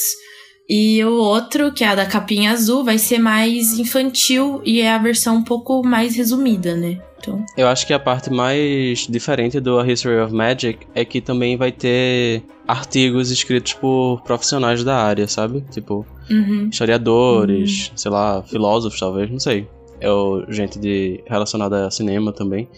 Só isso. Eu É. mesmo. achei muito legal, eu não aguento mais gastar dinheiro com Harry Potter. Eu ia, eu ia falar isso. Mas eu, É ultimamente foda, eu, não tô, né, cara? eu não tô mais gastando eu não aguento dinheiro. gastar dinheiro, mas eu aceito se alguém quiser me dar, entendeu? Eu já, eu já cansei, assim, tipo. Porque desde que eu. Comprar. Faz o quê? Faz uns dois anos que a cada, cada seis meses vem uma coisa nova, tipo. Não, e esse ano tem, em, set- em outubro, sai o, o Prisioneiro de Azkaban Ilustrado. Aí, no final do mês, sai esses dois livros. E aí tem mais uma coisa em novembro que eu não lembro o que que é. Não, esse ano saiu muita coisa. É, tipo, esse ano tem não, muita vai ter coisa. o- as novas edições. Mais Isso, as novas edições da vai sair dia Roku, 19 cara. desse mês. Os dois livros do, do Harry Potter Journey e a History of Magic vão ser lançados no dia da abertura da exposição lá no Reino Unido, que é dia 20 de outubro. A Roku ainda não anunciou se ela vai lançar no Brasil, mas, acho Mas que é vai, né? porque também é da É, Bloomsbury, com né? certeza. É diferente, tipo, porque é, a Roku não tem contrato com a Scholastic. Mas talvez eles Hum. tenham, tipo, um direito sobre o livro de Harry Não. Potter, não? Eu não, eu não Ah, sei como é que funciona, porque, tipo, acho senão que eles não. poderiam Pelo lançar a saiba, versão. Não, eu A acho versão que não. especial da Pedra Filosofal, por exemplo, eles poderiam pedir pra lançar se eles tivessem essa essa liberdade, mas eu acho que não, eu acho que eles só podem fazer o que a editora americana faz. Mas engraçado Não, não é. porque a Se bem edição que- ilustrada é diferente, né? Não, sim, mas eu digo assim, pela questão do conteúdo, pela questão da Scholastic ter esse direito também e trazer o mesmo livro que a Bloomsbury Ah, traz. entendi. Lá, o Brasil tem o direito porque a Scholastic faz isso, entendeu? A Roku, no caso. Aham. Eu vi o guia cinematográfico, que são Uhum. dos, de quatro personagens. Que tem do Harry, o Rony, Nossa, a Hermione e o Dumbledore. sério. Tipo, eles lançaram isso e eu peguei na livraria pra dar uma folhada e eu falei, meu, que troço inútil pra compra ganhar dinheiro. É, gente, mas Pois só é. que eu acho que esse vai ser interessante até. Por Não, ter esse sim, claro. Esse sim, não, esse sim, eu acho que vai ser legal. Esse, na verdade, eu quero comprar. Se tivesse um pouquinho mais barato, já, tinha, já teria comprado. É meio que uma semi-enciclopédia, né? Que inclusive, J.K. Rowling, Estamos no aguardo. Hum. Saudades. esse ano faz 10 anos que ela prometeu que em 10 anos ela lançaria o livro. Mas quem Será? tá contando, né? Será? O ano ainda não acabou, minha gente. Nossa, tem muito tempo ainda pra dar notícia. Ai, gente, imagina se esse daí já tá na livraria com outro nome. Enciclopédia de Harry Potter por Robert Galbraith. A próxima notícia é qual, Renato? É que saíram as capas e algumas ilustrações criadas pela artista Olivia Lomner-Gill. Lomner-Gill, não sei como é que fala o segundo nome dela.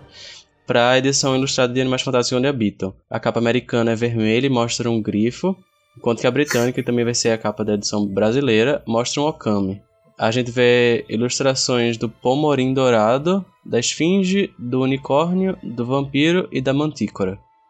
Manticora? Mantícora? Eu nunca sei. Também não sei. Gente, Bem. Eu acho que é mantícora. eu não sei Eu nome que de é animal fantástico nenhum. Vocês são. Eu tô- estou me sentindo triste, humilhada. Ah, cara, eu pago pau pra qualquer edição ilustrada, porque eu acho maravilhoso demais. Eu também. Eu, Eu acho- nossa, eu sou Hum. apaixonada nessas edições que saíram e com certeza vou comprar esse de Animais Fantásticos. Eu Achei acho, tipo. Eu acho muito lindo. Porém, eu tenho um problema com, tipo, eu acho que os livros têm que seguir um padrão. Ficaria mais legal se fosse o ilustrador. O Jim Kay, do- né? É, eu acho que ia eu ficar achei bem que mais fosse legal. ele. Eu achei que ele que fosse ilustrar. Quando eu vi que era outra mulher, não entendi não. Eu acho lindo, só que o meu problema é ter dois do mesmo livro. Tá? Tipo, a mesma coisa. A diferença é que um tem um detalhe, tipo, por exemplo, tem a ilustração. E o outro que eu tenho é, tipo, normal. Eu tenho muito problema com isso. Eu não consigo, tipo, comprar. Até hoje eu não comprei a versão ilustrada nem da pedra nem da câmera, porque eu sei que eu não vou ler. Eu não Nossa, quis. gente, outro dia eu fui contabilizar, eu tenho cinco edições de Pedra Filosofal. Pra quê? Ah, eu tenho um Então. monte assim de Relíquias da Morte. Não serve pra nada. Eu também não vou ler, porque. Primeiro porque o livro é gigante, não, não é gostoso de ler. E outra que você já leu milhões de vezes, né? E- Uhum. Mas eu acho, gente, um artefato artístico muito bonito. Não, é maravilhoso. Ah, não, é lindo. Mas E eu, eu isso- li as edições ilustradas. Quando eu Ah, comprei, eu acho assim, reli. como colecionador, ótimo. Mas. É porque eu, eu passei pela minha fase de desapego na questão de colecionar coisas de Harry Potter. Então hoje eu sou bem básica. Mas é porque eu acho que a, a experiência de leitura da edição ilustrada é completamente diferente, sabe? Eu compraria, eu acho que um é muito dia, se eu tiver um filho e eu tiver que ler pra ele à noite Harry Potter, essa seria a edição que eu leria. Aí eu dei de presente pro, meu, pro um filho de uma amiga minha, ele tá adorando. É, porque eu acho que essa Ah, é uma versão massa. bem pra criança, assim. Aham. Eu só quero Ah, saber como eles vão fazer fã. os próximos, né? Nossa. Eu imagino o quinto. Aproveitando que a gente tá falando dos livros, a próxima notícia tem a ver com isso. O que, que é, Nayara? Então, pra quem não sabe, não sei em que mundo você estava vivendo, a editora Rocco, que é quem publica os livros de Harry Potter aqui no Brasil, vai lançar dia 19 de agosto é uma nova edição de Harry Potter e vai ser capa dura com as Ê. artes criadas pelo artista Ollie Moss que, que fez as edições as, as artes para as edições digitais que tem no Pottermore Aham. o, as edições vão custar a partir de R$ 39,90. Foca no a partir, porque não é, tipo, todos R$ 39,90. Quem dera. Se eu não me engano, o mais caro é R$ 69,90. Que deve ser Ordem da. Fênix. Gente, É, em que mundo que você paga R$ 69,90 num livro de Harry Potter? Num livro de Harry Potter que já saiu há quantos anos? Aham. Dez- Quanto, muito Trouxe mais de Não, e que, e que 13 não é uma edição de luxo, né? Que você, a gente E pagava assim- esse valor quando saía, né? Aham. É, os livros vão poder ser comprados separadamente. Então, tipo, se você quiser comprar só, sei lá, Enigma do Príncipe, você pode. Mas você também pode comprar a coleção completa, que não vai ter um box, tipo, igual aquelas outras edições anteriores que vendia numa caixinha. Mas você pode comprar todas por 389,30 reais. Ah, Bagatela. módicos 319 reais. Sim. Mas assim, é, eu tô muito tentado, porque essa, sinceramente, é uma das minhas capas favoritas. Por Aham. causa da, das mensagens, sabe? Subliminares, Uhum. sabe? Não tão subliminares assim, mas. Tipo, tem uma ilusão de ótica, sabe? Eu adoro ela. Adoro ela já. Eu amei essas capas. Eu tô bem revoltada porque eu sou muito apaixonada com essas capas há anos, desde que, eu, desde que elas saíram no, na edição digital. Só que, porra, tá muito caro, cara. Sim. Tá caro É, demais. tá caro, Rouco, mas tipo, manda mimos. Eu acho assim, alguns comparados, é, o é que a gente sabe que vai ser capa dura, mas não sabe exatamente como que vai ser. Pelo que, pelas informações que eu tenho, Ah, Eu nunca é, espero muito da Roku. vai ter tipo alto relevo, não super alto assim, é, é que eu não lembro como que chama. É uma estampa Hot que Stamp. vai ser meio em alto relevo. Isso, exatamente. E eu acho que, comparado com alguns livros que, que são vendidos em livrarias hoje, que não são capa dura, eu acho que vale a pena. Tipo, se você quer ter uma edição, uma coleção, tipo, nova, completinha, bonitinha, essa é a, é a mais bonita. Que eu quero ter. Inclusive, se alguém quiser me dar. Eu- o que eu acho louco é porque, tipo, quando você vai olhar preço de livraria, não tá caro, realmente, porque em livraria os livros são mais caros, em livraria física. Uhum. Mas quando você compara com o fato de que existe hoje no Brasil uma editora igual a Dark Side, que publica livros de capa dura de alta qualidade, com vários efeitos na capa, e que os livros mais caros custam 50 reais, quando eles são calhamaços, é muito desproporcional você ter um livro que custa 70 reais, sabe? Eu acho um que não absurdo. faz Ah, mais mas é uma sentido. questão da marca também, né? Harry Potter hoje em dia, tipo, é uma marca que vende muito. Até é, em quem é fã e, tipo, coleciona. E quem não é fã e vai comprar agora e vai ver essa edição. Tipo, vai preferir comprar essa do que a capa convencional. É, mas é muito louco elas custarem mais do que custava a- as originais, né? Tipo, muito mais. Eu lembro que eu paguei, sei lá, 40 reais no Enigma do Príncipe. Eu acho que a Ordem da Fênix eu paguei uns 50, 60, sabe? Nossa, eu Tá paguei 70 agora por reais no meu 70. Enigma do Príncipe. Tô triste agora. Eu acho que eu paguei 50 no Enigma do Príncipe, 60 na Ordem da Fênix e 50 no, na Relíquias da Morte. E todos os outros, assim, foi tipo de 40, 50 pra baixo. O mais caro foi a Ordem da É. Fênix. Eu paguei 60 reais. Pois é. Ah, gente, mas se a gente levar em consideração que o livro é maior, a capa dura, tal, tal, tal, Uhum. a inflação, Ah, mas não Até tem que- mais, o, mais, o, mais o, o aspecto de, tipo, novidade, sabe? Tipo, an- antigamente tinha um aspecto de novidade. Ele não é um lançamento, ele é só, só a É. capa que é É. nova. Sim. é, mas o aquela vers aquela edição capa dura colecionador lá era mais caro que isso, não era? Aquela A- outra edição que era tipo, veio num box. couro?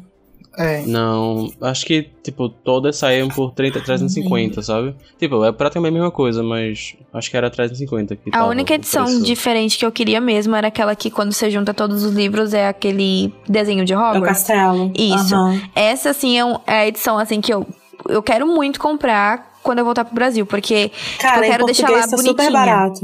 Mas essa é a única que eu tenho coragem de dar dinheiro, tipo, na coleção novamente. Mas, viu, é, eu tenho um pouco de agonia dessa, dessa edição, porque toda vez que eu vejo na livraria, eles estão, tipo, super desalinhados, sabe? Tipo, nunca, nunca de fato completa a imagem. Eu fico muito Eu agoniado. quero, tipo, aquele que vem. Tem um que vem na caixinha, não é? Que tem a caixinha. Sim. Além do fato de os livros brasileiros serem mais finos, o que faz com que a imagem de Hogwarts original seja um pouco cortada e ela fica meio desajustada. Uhum. Nossa. Aham. Ai, sei lá. Eu tenho frescura. Não, é que eu, eu Eu gosto também. daquela pela, pela cor, eu acho que, tipo, me atrai. E eu gosto das capas Não, aquela individuais. edição é linda. É eu gosto muito linda. daquelas capas, porque eu sou muito old school. As capas que eu realmente gosto são as originais da Scholastic. Porque foram as primeiras capas que eu vi, foram as que eu vi da primeira vez quando eu tava lendo. Eu, eu olhava pra capa, tipo, do Cálice de Fogo, ficava, nossa, isso aqui é a Flair, isso aqui é o Victor Krum. Então, tipo, isso me toca muito até hoje. Mas, assim, dos livros mesmo, eu só tenho edição em português normal e uma versão daquela da caixinha com a capa americana. Que é tipo paperback, porque eu não tinha dinheiro pra pagar. É capa dura, porque capa dura é um absurdo. Eu tenho todas as edições do Relíquias da Morte. Porque eu Nossa. coleciono Relíquias da Morte. Mas, gente, é impossível colecionar sete livros Não, Todas é. as edições. Eu acho. É muita coisa. Cara, eu queria, eu- mas eu não tenho monies. Se eu pra fosse isso, rica então- da Mega Sena, poderia até ser. Ah, gente, meu sonho. Meu sonho era ter aquela edição da. aquela primeira edição adulta britânica. Que, tipo, o primeiro é a Nossa, Pedra é Filosofal. Eu sou A apaixonada Câmara naquela Secreta edição. é o diário, não é? Eu acho. Não, Não, é a não abertura, lembro. a, a porta da É Câmara a porta da Secreta. Câmara Secreta. é a porta. O, di, é, o, o, o sexto livro, que é o livro do Príncipe Mestiço, que parece um Que é diário. medalhão. É é o Não, da sim. sétimo. agonia de, de capas de livros que tem livros. Eu tenho um pouco de agonia com isso também. Mas vamos lá. É, Tá sendo, uma, mas tá sendo então, terapia isso aqui pra mim. Só uma curiosidade: esses livros que tem a Pedra Filosofal, a abertura da Câmara Secreta, eles não são a primeira edição adulta. Porque antes teve outra, que é mais Uhum. underground ainda, que eu queria Nossa. essas. Teve porque mesmo. é rara. Também Era não um- lembro como é que ela. Tinha um- uma foto bem feia, não era de, tipo, da Pedra Filosofal, no, no dedo da Pedra Filosofal. Tipo, não era Não, o primeiro era eu um-.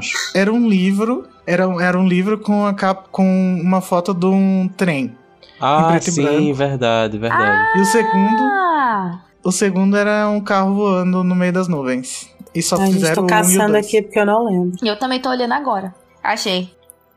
Ah, tem o 3 e o 4 também. Tem todos, eu acho. Não, Não. só até o quarto. Porque eles pararam de fazer e, tipo, acho que ainda não tinha Ordem da Fênix na época. Gente, tem tanta capa diferente de Ah, Harry Potter. sim. Nossa, nem lembrava dessa edição. Eu queria muito essa, porque deve ser raríssimo. Nossa. Deve custar Ai, milhões. Nossa, É, mas aí, mas aí o toque ataca, né? Porque só vai ter quatro. Né? Aí você vai ter, tipo, várias coleções e uma incompleta pra sempre. Nossa, que Ai, gente, horrível olha o a box. capa do Cálice de Fogo. É, tipo, feito no pente. Feito no... Pegaram uma imagem, tipo uma- um desenho qualquer de um dragão e botaram atrás, né? Uma coisa que eu fazia quando eu morava em São Paulo. Eu ia na FNAC e eu ia pegar os livros em inglês só pra ficar vendo aquelas. inglês americano, né? Pra ver as ilustrações de cada capítulo. Aham. Eu adorava, tipo, sentar só pra ver isso, porque na época eu nem falava inglês nem nada, então, tipo, não entendia nada. Aí eu só queria ver as ilustrações porque eu achava tão fofinho e que a gente não tinha na versão em português. E minha maior tristeza, né, da Roku nunca ter feito isso. Nossa. Ô, gente, a Roku tem umas Mas é só da. Scholastic que tem, que tem, né? A Bloomsbury acho que também não tem.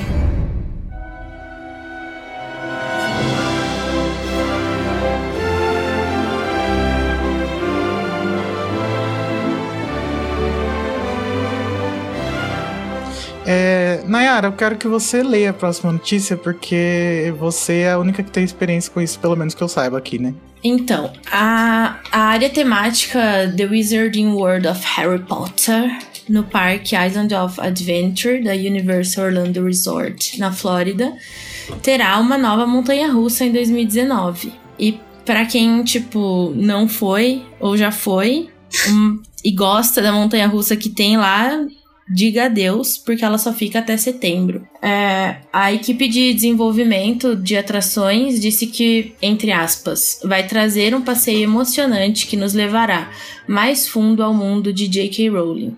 Ao mundo bruxo de J.K. Rowling, onde encontraremos alguns de nossos personagens e criaturas favoritas. Então, a Dragon Challenge, que é a montanha russa que está inserida em, na área de Hogsmeade, do, da área que tem de Harry dentro da Universal, ela vai estar tá operando até o dia 4 de setembro e dia 5 de setembro ela fecha as atividades. É, para quem não sabe, a Dragon Challenge ela foi criada em 1999 e ela chamava Dwelling Dragons. E daí depois, em 2010, com a abertura do, da área de Harry Potter na Universal, passou a se chamar Dragon Challenge. Então, eles vão fechar para uma nova montanha russa. Também tem o fato de que eles estão fechando essa montanha russa porque ela dá muito problema. Eita. É, hoje em dia ela não dá mais tanto assim, dava mais porque a, para quem não sabe, são dois dois dragões, né? É o meteoro chinês e o hum, rabocórnio húngaro.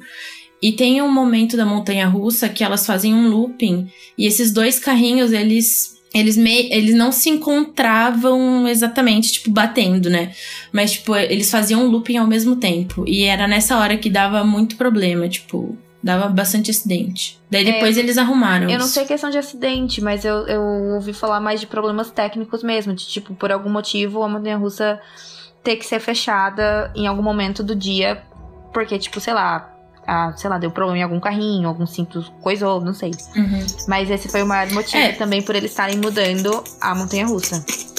Que é muito Eu bom. achei é muito estranho que eles vão desligar a montanha russa agora em setembro e a outra só vai em 2019. Ou seja, só Mas vai é ficar uma uma jogada, agora. né? Uma agora, né? É porque a, a Disney vai abrir a área de Star Wars nova em 2019 também. E em questão de concorrência, na Disney eu acho que Star Wars é o maior concorrente da, da Universal comparado a Harry Potter. Entendeu? Hum. Mas assim, eu acho que essa montanha russa nova, eu não sei se ela vai ser completamente aberta, assim. Ao ar livre, como a Não. Dragon Challenge é. Porque essa história de tipo, ah, você vai poder entrar um pouquinho mais no mundo de Harry Potter, eu não acho que vai ser um simulador como é o da Forbidden Journey, mas eu acho que vai ser um negócio de- bem diferente, assim. Porque parece que eles vão investir bastante, né, nessa, nesse brinquedo, Uhum. especificamente. É, a- as especulações que eu ouvi é que, tipo, ele ia ter um pouco de simulador, assim como tem o hum, Forbidden, Journey. E até aquela atração do Homem-Aranha que tem no outro lado da Universal. Mas ela também teria um lado de montanha russa que seria indoor e outdoor, entendeu? Agora, uma coisa que eu achei escuro. interessante foi que eu fui na Universal de Hollywood e, tipo, obviamente lá não tem o Dragon Challenge. E eu pensei assim, nossa, mas eles têm a Forbidden Journey, eles têm o voo do hipogrifo, mas eles não têm o Dragon Challenge. Quer dizer, eles não quiseram, tipo, reproduzir. Claro que lá é bem menor, assim, eu não sei onde é que eles iam colocar.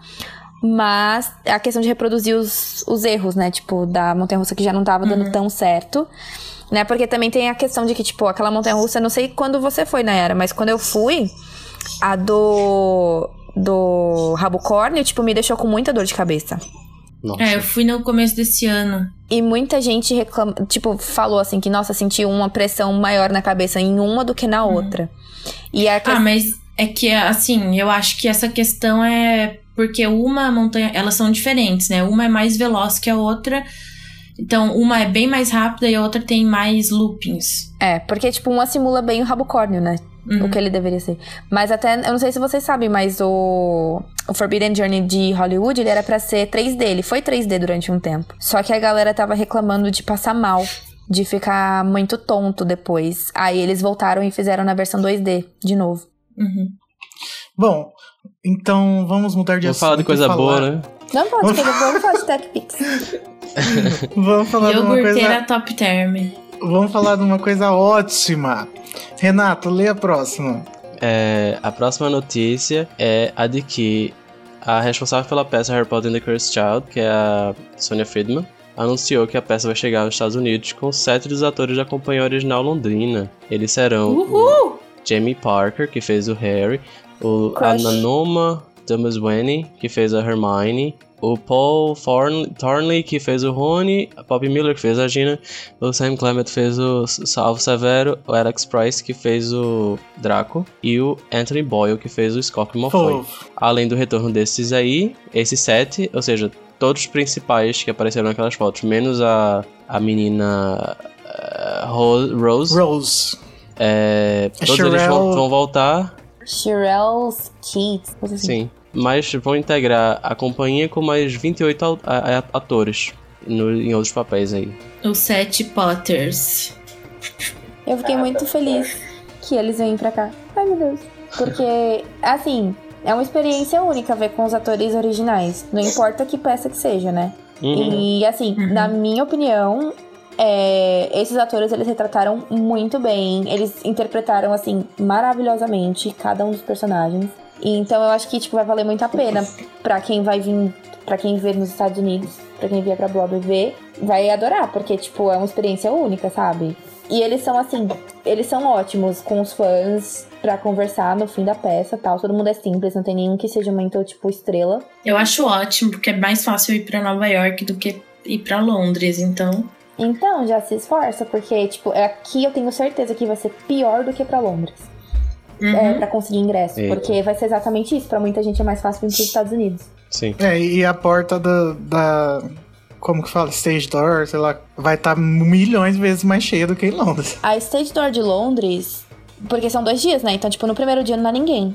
No Nossa. segundo Nossa. dia é que, tipo assim, dá um- uma galerinha, mas não é aquela coisa. A- na Broadway vai ser louco. Gente, imagina se eles viessem pro Brasil. Hum, Ai, ai. Ah, ia ia ser, ser ótimo. ia ser Ia ter que feijoada, ia ser acampar top. três meses antes, né? Igual a fila Pra do esperar. Justin Era o que eu Bieber. ia dizer. Daí eles saem por outra porta, ia ser ótimo. Mas assim, quem tiver oportunidade, realmente invista, porque por mais raiva que a galera tenha de Cursed Child, ver como um espetáculo teatral é outra coisa, né? Então, Porque isso é o que vale a pena. Né? exatamente. Até porque É. foi criado pra ser uma peça mesmo. Aham. Foi criado E pra, pra, mim, ser assim, roteiro, né? Mas... foi muito estranho é, quando a peça começou, tipo, aceitar aqueles atores como os personagens que a gente já conhece, sabe? Só que quando vai passando o tempo, você vai vendo, assim, como eles se encaixaram nos personagens. Que Uhum. não, você não sente diferença, por exemplo, entre o, o Harry do Daniel, de, sei lá, 17 anos, pra o Jamie Parker fazendo o Harry com seus quase 40, entendeu? Então, assim. Agora você eu acho bizarro como que o Jamie Parker é a cara do Harry. Tipo, É, eu acho ele muito perfeito pra ser o Harry. até textudo. Fisicamente. Até textura. Ai, gente, eu amo a Pop Miller, sério. Eu amo ela. Ah, eu, eu também acho ela bonita. Para Acho que ela ficou igualzinho ao que eu imaginava. Quem? Tipo, eu não Uhum. sei se vocês imaginavam assim. A Pop Muito melhor do que a assim. Bonnie Wright no último filme. Ah, não, também não vai falar mal da Bonnie. Eu juro pra vocês, ela me fez gostar da Gina. Pelo breve momento em que eu gostei de Harry e Gina juntos foi quando eu assisti Cursed Child. Porque ela e o Jamie Parker, eles fizeram um, um Harry e Gina muito assim, que fez sentido pra mim, sabe? Ô, Noara, conta seu chip aí maior pra Meu ele. chip ma- Gente, vocês se preparam, porque eu sou das polêmicas. Eita. Meu chip favorito da vida é Harry e Hermione. Eu também. Ai, Vamos, vamos tirar ela da chamada aqui. Tô tão feliz que eu achei alguém que gosta de Harry e Hermione. É, pois é. Ai, gente, eu, não feliz. gosto.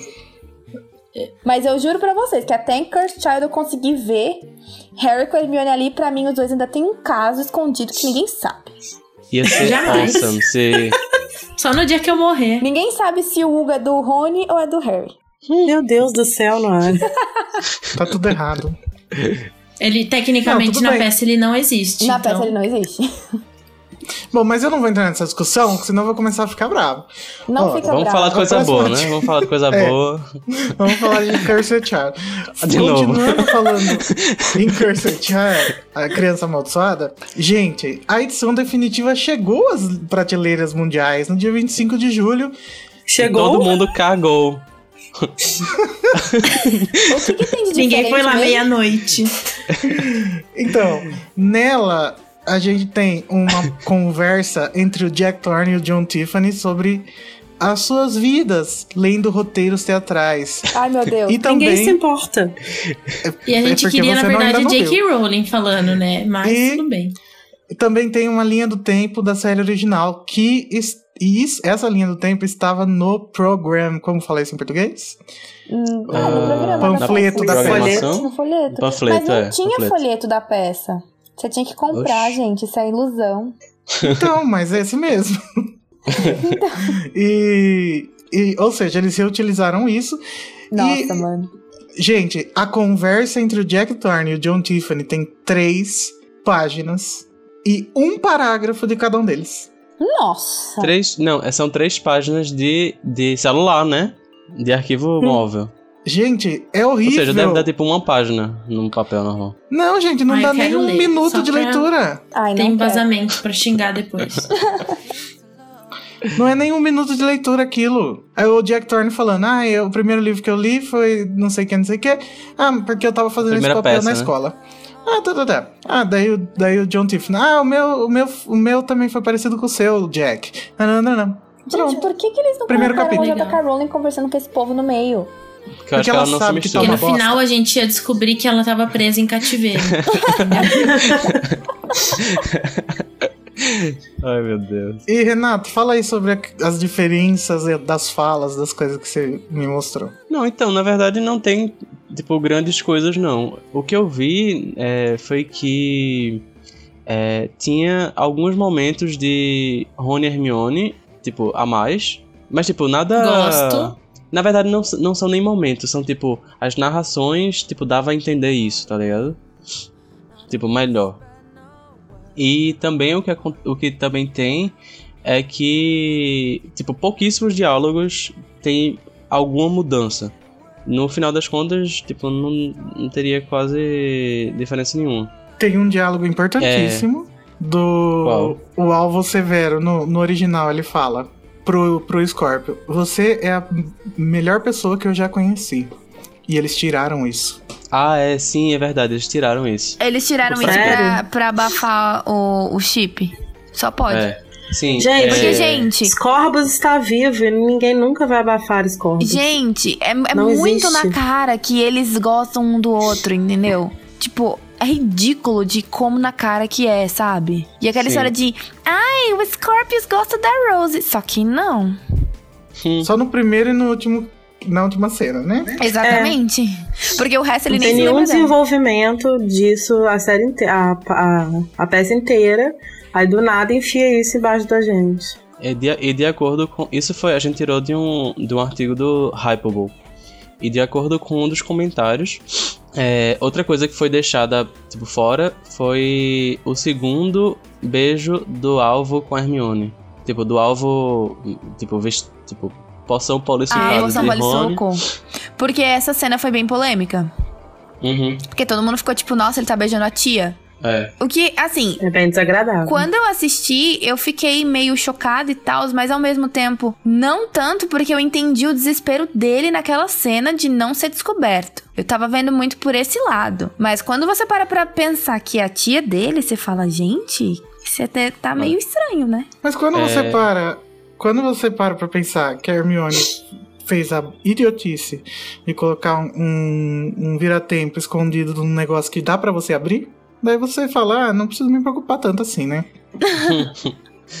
Sim. Pois é. Mas assim, de uma maneira geral, pelo, pelo artigo, tanto fazia ter você ter tipo, publicado a versão de ensaio como a final, porque não faria muita diferença assim não. Muito Só pouca essas diferença. coisas. né? É, O que eu ia dizer é que o- eu acho que o lado bom é que quando vier pra Broadway, vai vir a versão final, né? Então quem for ver, vai ver a versão que tá todo mundo vendo, né? Porque eu já vi coisas a mais, eu acho, então. É, Uhum. talvez. Né?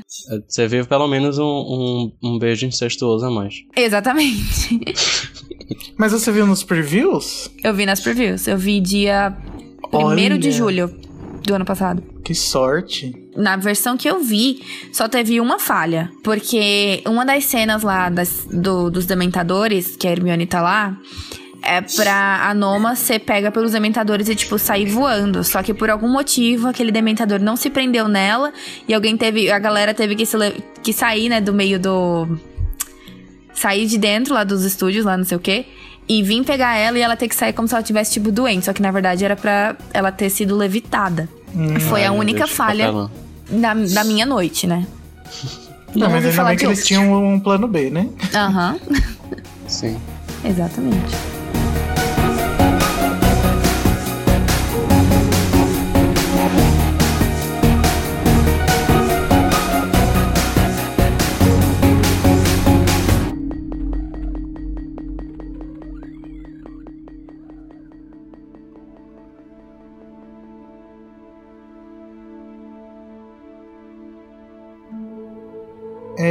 Gente, mas agora deixando de lado essa coisa que as pessoas não gostam, vamos falar de Animais agora. Fantásticos. vamos falar de Animais Fantásticos. Essa semana saiu a primeira notícia de casting, depois daquelas que foram oficialmente lançadas pelo Pottermore, as primeiras notícias de casting especulativas. Então, apareceu no, numa agência de atores chamada Mandy, no perfil da, da atriz Fleur de Wit, que ela estaria no segundo filme de Animais Fantásticos na pele de uma bruxa parisiense do Ministério. O que nos leva a crer, então, que o governo bruxo francês também vai aparecer na, na sequência, tipo o Macusa apareceu no primeiro. O site que conseguiu essa informação, que foi o Snitch Seeker, também descobriu que outra atriz estava na lista de elenco de Animais Fantásticos 2, que é a Emma Holt. Segundo a descrição do seu papel, Emma vai ser a responsável por dar movimento a algo, que a gente não sabe o que, criado através dos efeitos, de, de efeitos visuais. E Que também nem vai o, ser. Gar- o Narlac, né? É, isso. Uhum. E também vai ser uma trouxa. Provavelmente como figurante, já que, enfim, não tem nem nome. né? É, Holt trabalhou recentemente em Liga- Liga da Justiça, que também é da Warner Bros., como membro de uma gangue. Provavelmente figurante também, né? É. Se vocês quiserem ver foto delas, é só entrar no, no site. São duas mulheres, o que é uma coisa boa, e são duas mulheres brancas. A gente ainda tá esperando aquela representatividade toda que foi prometida no segundo, né? É, vamos ver. Seguimos esperando. Sei lá, gente. Olha, vai começar, entendeu? Já começou da outra vez os do circo, tô ficando ansioso cada dia mais. Fazer o quê, né? Mas são essas as notícias. Alguém tem mais alguma coisa pra falar? Ah, acho que saiu a, a- uma coisa bem legal, que foi o preview da edição ilustrada de Pedra Filosofal pra Kindle, que são em isso. GIFs, né? Eles são animados, as ilustrações. Ah, eu vi. E Ah, ficou bem legal. Ficou bem bonito. Ai, que legal. E teve o Fudge, né? Que morreu. É. Sim, verdade. Isso é uma notícia muito triste. Se que eu falando. Nossa! Meu Deus. Que maldade, gente. que horror. Desculpa, gente. Pode cortar essa parte. Como, como tu és, Nayara. Se fosse o Fudge mesmo, eu, eu apoiava, mas o coitado não, não tem culpa. Enfim, Gente, né? eu, achei, eu achei muito interessante saber que ele foi escolhido provavelmente pra fazer o Fudge porque ele fez o personagem do Churchill milhões de vezes antes, né? E se você Aham. parar pra observar, o Fudge lembra bastante o Churchill. Assim, Hum. nos seus Ah, traços, eu não conheço muito o Churchill. assim. jeitos, até o chapeuzinho, minha gente. É. Minha gente. Todas essas notícias estão lá no animais.com.br. Todo dia, quase, sai notícia nova. Tem muito mais que isso que a gente já falou aqui. Então vai lá ver. É isso, as notícias. Agora vamos para a discussão principal que é Cursed Child é canon? ah, não. Pelo amor de Deus. Gente, então, Gente, não, dormir peraí. hoje, né? Olha, eu quero Não. ver quando acabar o book club lá do Pottermore, que vai chegar em Relíquias da Morte, vai terminar. Eu quero, eu quero muito saber se eles vão enfiar Cursed Child depois. Não vão, porque Não as vão. coisas de Cursed Child não estão no Pottermore. Procura Delphi lá, você não vai achar nada. Então, é exatamente por isso, porque se eles falam que é a oitava história que é canon, meu filho tem que estar lá, não quero nem saber. Mas eu acho que talvez eles não Mesmo que a coloquem gente não goste. por, por causa da peça. Eu ainda acho que é esse o motivo. Que, tipo, no futuro é, É. capaz eles colocarem, mas tem a peça. Eles estão keepando The Secrets. Que é, é, tipo É. assim, porque por mais que tenha o Já livro, passou um você, ano já. você só vai saber se você ou ler o livro ou você, tipo, assistir, tecnicamente. Desconsiderando os spoilers. Então, eles não vão querer, tipo, te dar um spoiler no próprio site de Harry Potter, entendeu? Uhum. Mas aí que nem Animais Fantásticos, que só tem o filme ou o roteiro. E tem lá. Mas é Ah, diferente. mas é mais acessível, né? Tá, mas vamos para as recomendações. Vamos.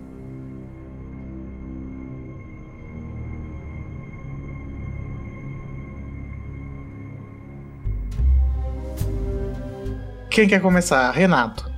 Tá, eu vou começar então. É, a minha recomendação dessa, dessa vez é de um filme que eu tava. Eu tentei três vezes ver esse filme, minha gente. Três vezes. Da primeira vez, tipo, eu tava quase saindo de casa e tinha lotado já a sala. Da segunda vez, eu vi o, o dia errado. Então era tipo. Era tipo, lançava na. Que na verdade a primeira sessão. A primeira sessão que eu perdi foi tipo uma, uma prévia, sabe? Não sei exatamente o que, que era. Mas, tipo, era. Lançava de quinta-feira, aí eu, tipo, fui quarta, feito burro, entendeu? Enfim, aí da terceira Aham. vez eu vi, e o filme que eu tô querendo falar é Em Ritmo de Fuga. Que tem um Ai, o Baby Driver. Baby Driver, que tem um título muito feio em português. Mas, tudo bem, vamos lá. O título em, inglês eu achei bem estranho também, tipo Baby Driver. É Se você estranho, só é. escuta Baby Driver, você vai achar que é tipo um motorista de bebê. Mas aí você assistindo o trailer, você vai saber que Baby na verdade era o, o menino, né? Mas Sim, enfim. na verdade, o, o título em português tem uma jogada muito legal, que é o, usar o ritmo, sabe? Uhum. E Fuga, Uhum. claro, é o a, a- tipo, a trama principal. Tipo, ele, ele sempre dirige carros que fogem de assaltos. Uhum. Então, assim, o em ritmo em si, o ritmo, vem da, do- da utilização de música, que no Hum. filme todo é muito interessante, sabe? E a mixagem de som desse filme é fantástica. É fantástica, muito fantástica. violento? Hum, não tanto. Não é tipo. super tranquilo, mas tem coisas muito piores, assim. Hum, interessante. Eu acho que o filme é fantástico e vocês vão gostar. Mas só isso. Nossa, eu nem sei o que indicar, porque eu li muita coisa desde o último episódio. Inclusive, tá, tava lendo e atrasou o podcast. Sim, inclusive aconteceu isso.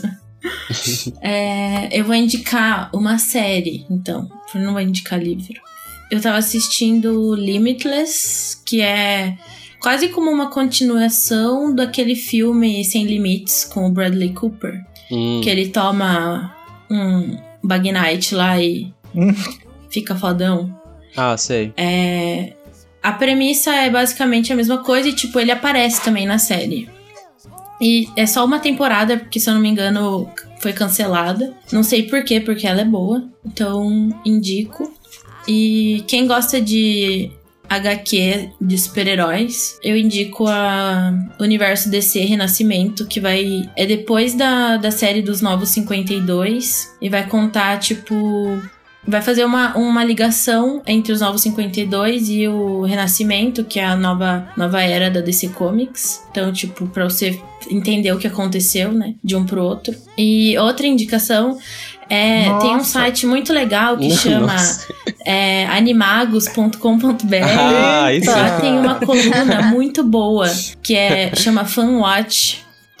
Escrito por uma pessoa maravilhosa também. Sério, sensacional. Fala sobre fanfilmes. E já foram postados três fanfilmes. Foi é, Voldemort, A Origem do Herdeiro, é, O Bem Maior. E o último que foi postado no início desse mês foi Severo Snape e os Marotos. Sim. Eita. Muito que bem. Larissa.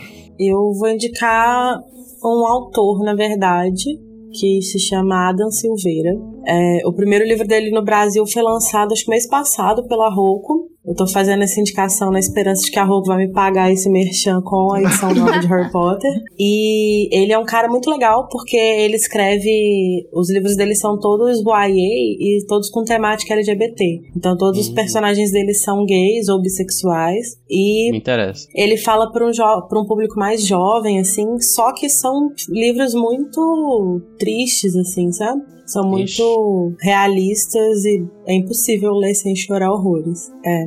E aí Aprenda, ele J.K. lançou. Tipo isso.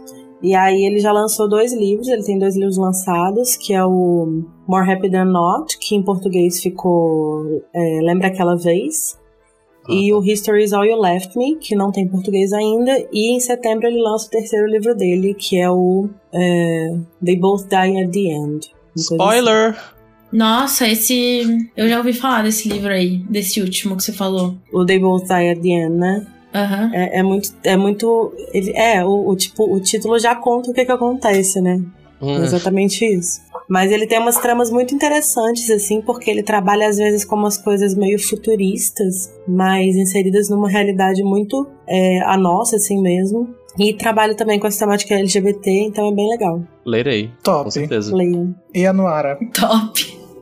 Topperson. O livro que eu tenho pra indicar se chama O ódio que você semeia, da Angie Hum. Thomas. É, ele é um livro sobre uma personagem negra que ela mora, tipo, num gueto dos Estados Unidos.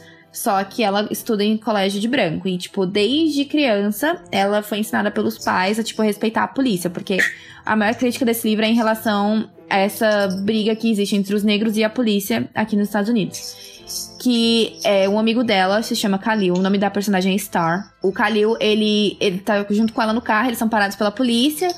É, negros são recomendados a não fazerem movimentos bruscos quando a polícia tá, tipo, é, te, te- Como eu posso dizer? Como é que é a palavra quando a polícia te para? Te parou, né? Abordando. É, te abordou. Porque você nunca sabe, eles nunca sabem o que você vai fazer e você nunca sabe o que a polícia vai reagir. E o amigo dela acaba fazendo um movimento brusco e ele acaba morrendo. Isso não é spoiler porque isso está no resumo do livro. Então não é spoiler que esse menino morre. E a partir desse momento que a Star começa a lutar contra essa cultura de tipo a polícia estar contra as pessoas negras só porque elas são negras. E eu achei assim um livro que ele abre muito a sua mente sobre como as pessoas negras realmente passam por um preconceito muito grande, principalmente aqui. No Brasil existe isso também, mas aqui é muito pronunciado, principalmente com relação à polícia. E eu achei um livro muito interessante. Eu nem sabia que ele tinha saído em português, eu fiquei sabendo outro dia. E eu acho que eu recomendo para qualquer pessoa de qualquer idade ler esse livro para abrir um pouquinho a sua mente sobre preconceito e sobre onde é que o preconceito te leva. Ai, adoro. Adoro Gostei todos esses temas que vocês estão falando. Pois é. E tem na Saraiva, viu, minha gente? Acabei de checar. 40 reais. Ótimo. Nossa, paga nós. É, Paga nós. bom, gente, eu vou indicar um livro que é super clichê, que todo mundo tá lendo, mas eu tô achando mágico, que é o Sapiens, Uma Breve História da Humanidade, do Yuval Noah Harari. Esse cara já apareceu até no programa do? Jô. Eita, porra, como chama? Não, que substituiu o Jô. o Pedro Bial. Bial. Ah, tá. Isso. Pedro Bial. E aí, gente, o, o que é esse livro? No começo, o livro ele conta basicamente a história do Homo sapiens, que somos nós, caso você não saiba. Até eles chegarem na Revolução Agrícola. E a partir daí, ele não tá mais contando a história de um animal. Ele tá contando a história da nossa sociedade. E você se vê, você vê a sua sociedade, a sua cultura, os seus modos de viver refletidos muito em algumas coisas da, da, da história do, do ser humano na Terra, que fazem você começar a tentar pensar mais sobre alguns, algumas ideias que você nunca teria pensado se não fosse a descoberta desse livro. Sim. Gente, eu só achei profundo dizer... demais. Mas ele é romance? não é não, né? Não, não. Não. Ok. É, eu queria dizer que o Igor falou sobre esse filme, sobre esse livro comigo, e aí eu pensei, ah, deve ser chato, né? Deve ser bem, tipo, bem cultizão, tá ligado? Bem uma coisa eh, chata mesmo de, de, de ler, tipo, demorado né? de ler. E não é, tipo, muito pelo contrário. É muito tranquilo, muito legal. E, tipo, a cada parte você. Tipo, a sua cabeça explode de uma forma diferente, sabe? Porque você. É exatamente isso que o Igor falou. Você começa a pensar nas coisas que você faz e nas coisas que a sociedade é, tá, nesse exato momento, fazendo agora, de uma maneira completamente diferente, sabe? E eu achei isso impressionante. Ele, o autor ele é muito esclarecido, ele tem umas opiniões, opiniões muito fortes que você não tem o que fazer a não ser concordar com ele. Que é tipo, direitos humanos não existem. E não existe mesmo, gente. Isso foi criado porque a consciência do ser humano chegou a um nível tão grande que a gente precisa do conceito de direitos humanos. Uhum. Mas isso não é uma coisa que existe no mundo animal, é uma no mundo físico. É um conceito inventado, um conceito é fictício que a gente mesmo criou. Igual o dinheiro, igual qualquer Igual a outra coisa empresa, que- né? Também tem, ele fala É. sobre empresa. Que é, tipo, impressionante, tipo. Você, não, você nunca parou pra pensar nisso, mas você simplesmente vive. Entende? É. Mas é. Enfim. E ele também é super Potterhead, né? Ah! É, Eu, eu, ele é. eu esqueci de dizer Ele tá- uma coisa. Ah, No livro que eu citei, a personagem é Potterhead também. Pronto. Gente, Harry Potter está em, está em tudo. Está em tudo. É, o- os livros do Adam Silveira sempre tem referência a Harry Potter também. Gente, eu tenho a Amo, teoria de que amo. todo livro que foi lançado depois de 2005 por aí tem referência a Harry Potter. Tu tem uma teoria sobre isso. Mas Não, é uma mesmo. hipótese, né, na verdade. Como Harry Potter mudou a cultura pop. Sim. Ai, gente. Então, o Yuval, no, no Sapiens, ele tá dando um exemplo, daí o nome dos professores do exemplo é Slughorn e Sprout. Sem motivo algum.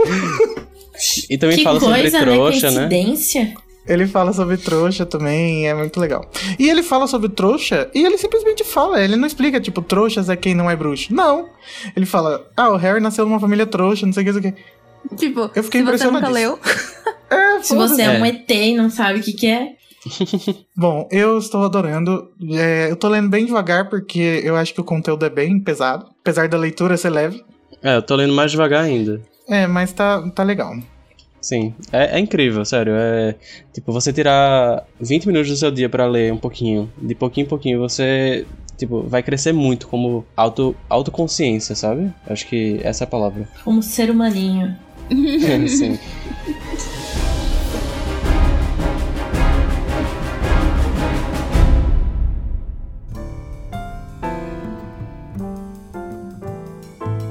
Dia 19 de agosto, às 4 horas, na livraria Saraiva do Shopping Cristal, vai ter um encontro de fãs de Harry Potter, é, em parceria com a editora Rocco. E não vai ter só aqui em Curitiba, vai ter em acho que mais quatro cidades. Vai ser um evento simultâneo, então se você não é de Curitiba e quiser saber se vai ter na sua cidade, entra lá no Facebook da, da Rocco que tem nos eventos. Quem for de Curitiba, apareça, que vai ser legal, vai ter um monte de coisa e brinde. Todo mundo gosta de brinde, então. Como é lançamento do, da nova coleção, nova não, né? Nova edição, é, eu acho que vai ter coisa da nova edição, entendeu? Tá. Apareça. Bom. É, então, gente, muito obrigado por ouvirem. É, muito obrigado, Larissa e Noara, por participarem. Obrigada pelo É, convite. Obrigada a vocês. Sim. Eu agradeço de novo, como o Renato fez no começo, pelo trabalho de vocês, que muda, muda a cabeça de pessoas, podem acreditar nisso. É isso, obrigado também, Nayara e Renato, né? Vocês não têm importância nenhuma porque vocês sempre estão aqui. Poxa, Nossa. sim. Tô acostumado, mas tudo bem. Cadê os direitos humanos? Né? Entrem, entrem lá no canal da, da Larissa, que é Sonsorin- Sonseriníssima, e da Noara, que é O Eleito. E deixem seus comentários, ela fala que vocês ouviram aqui. Mas deixem comentários daí- fofos, gente, sem hate. Sei lá. Vai ganhar brinde. Você vai ganhar um marcador de Cursed Child. Vai ganhar um brinde, um marca-página. E nós somos o animagos.com.br, lá tem sempre notícia nova sobre o mundo bruxo de J.K. Rowling, com a curadoria de quem você conhece, nós. Nossas redes sociais você já conhece, que que é o Twitter, Facebook, site Animagos, Instagram e YouTube Animagos Brasil. Até o próximo episódio. Tchau! Tchau. Tchau. Tchau. Tchau.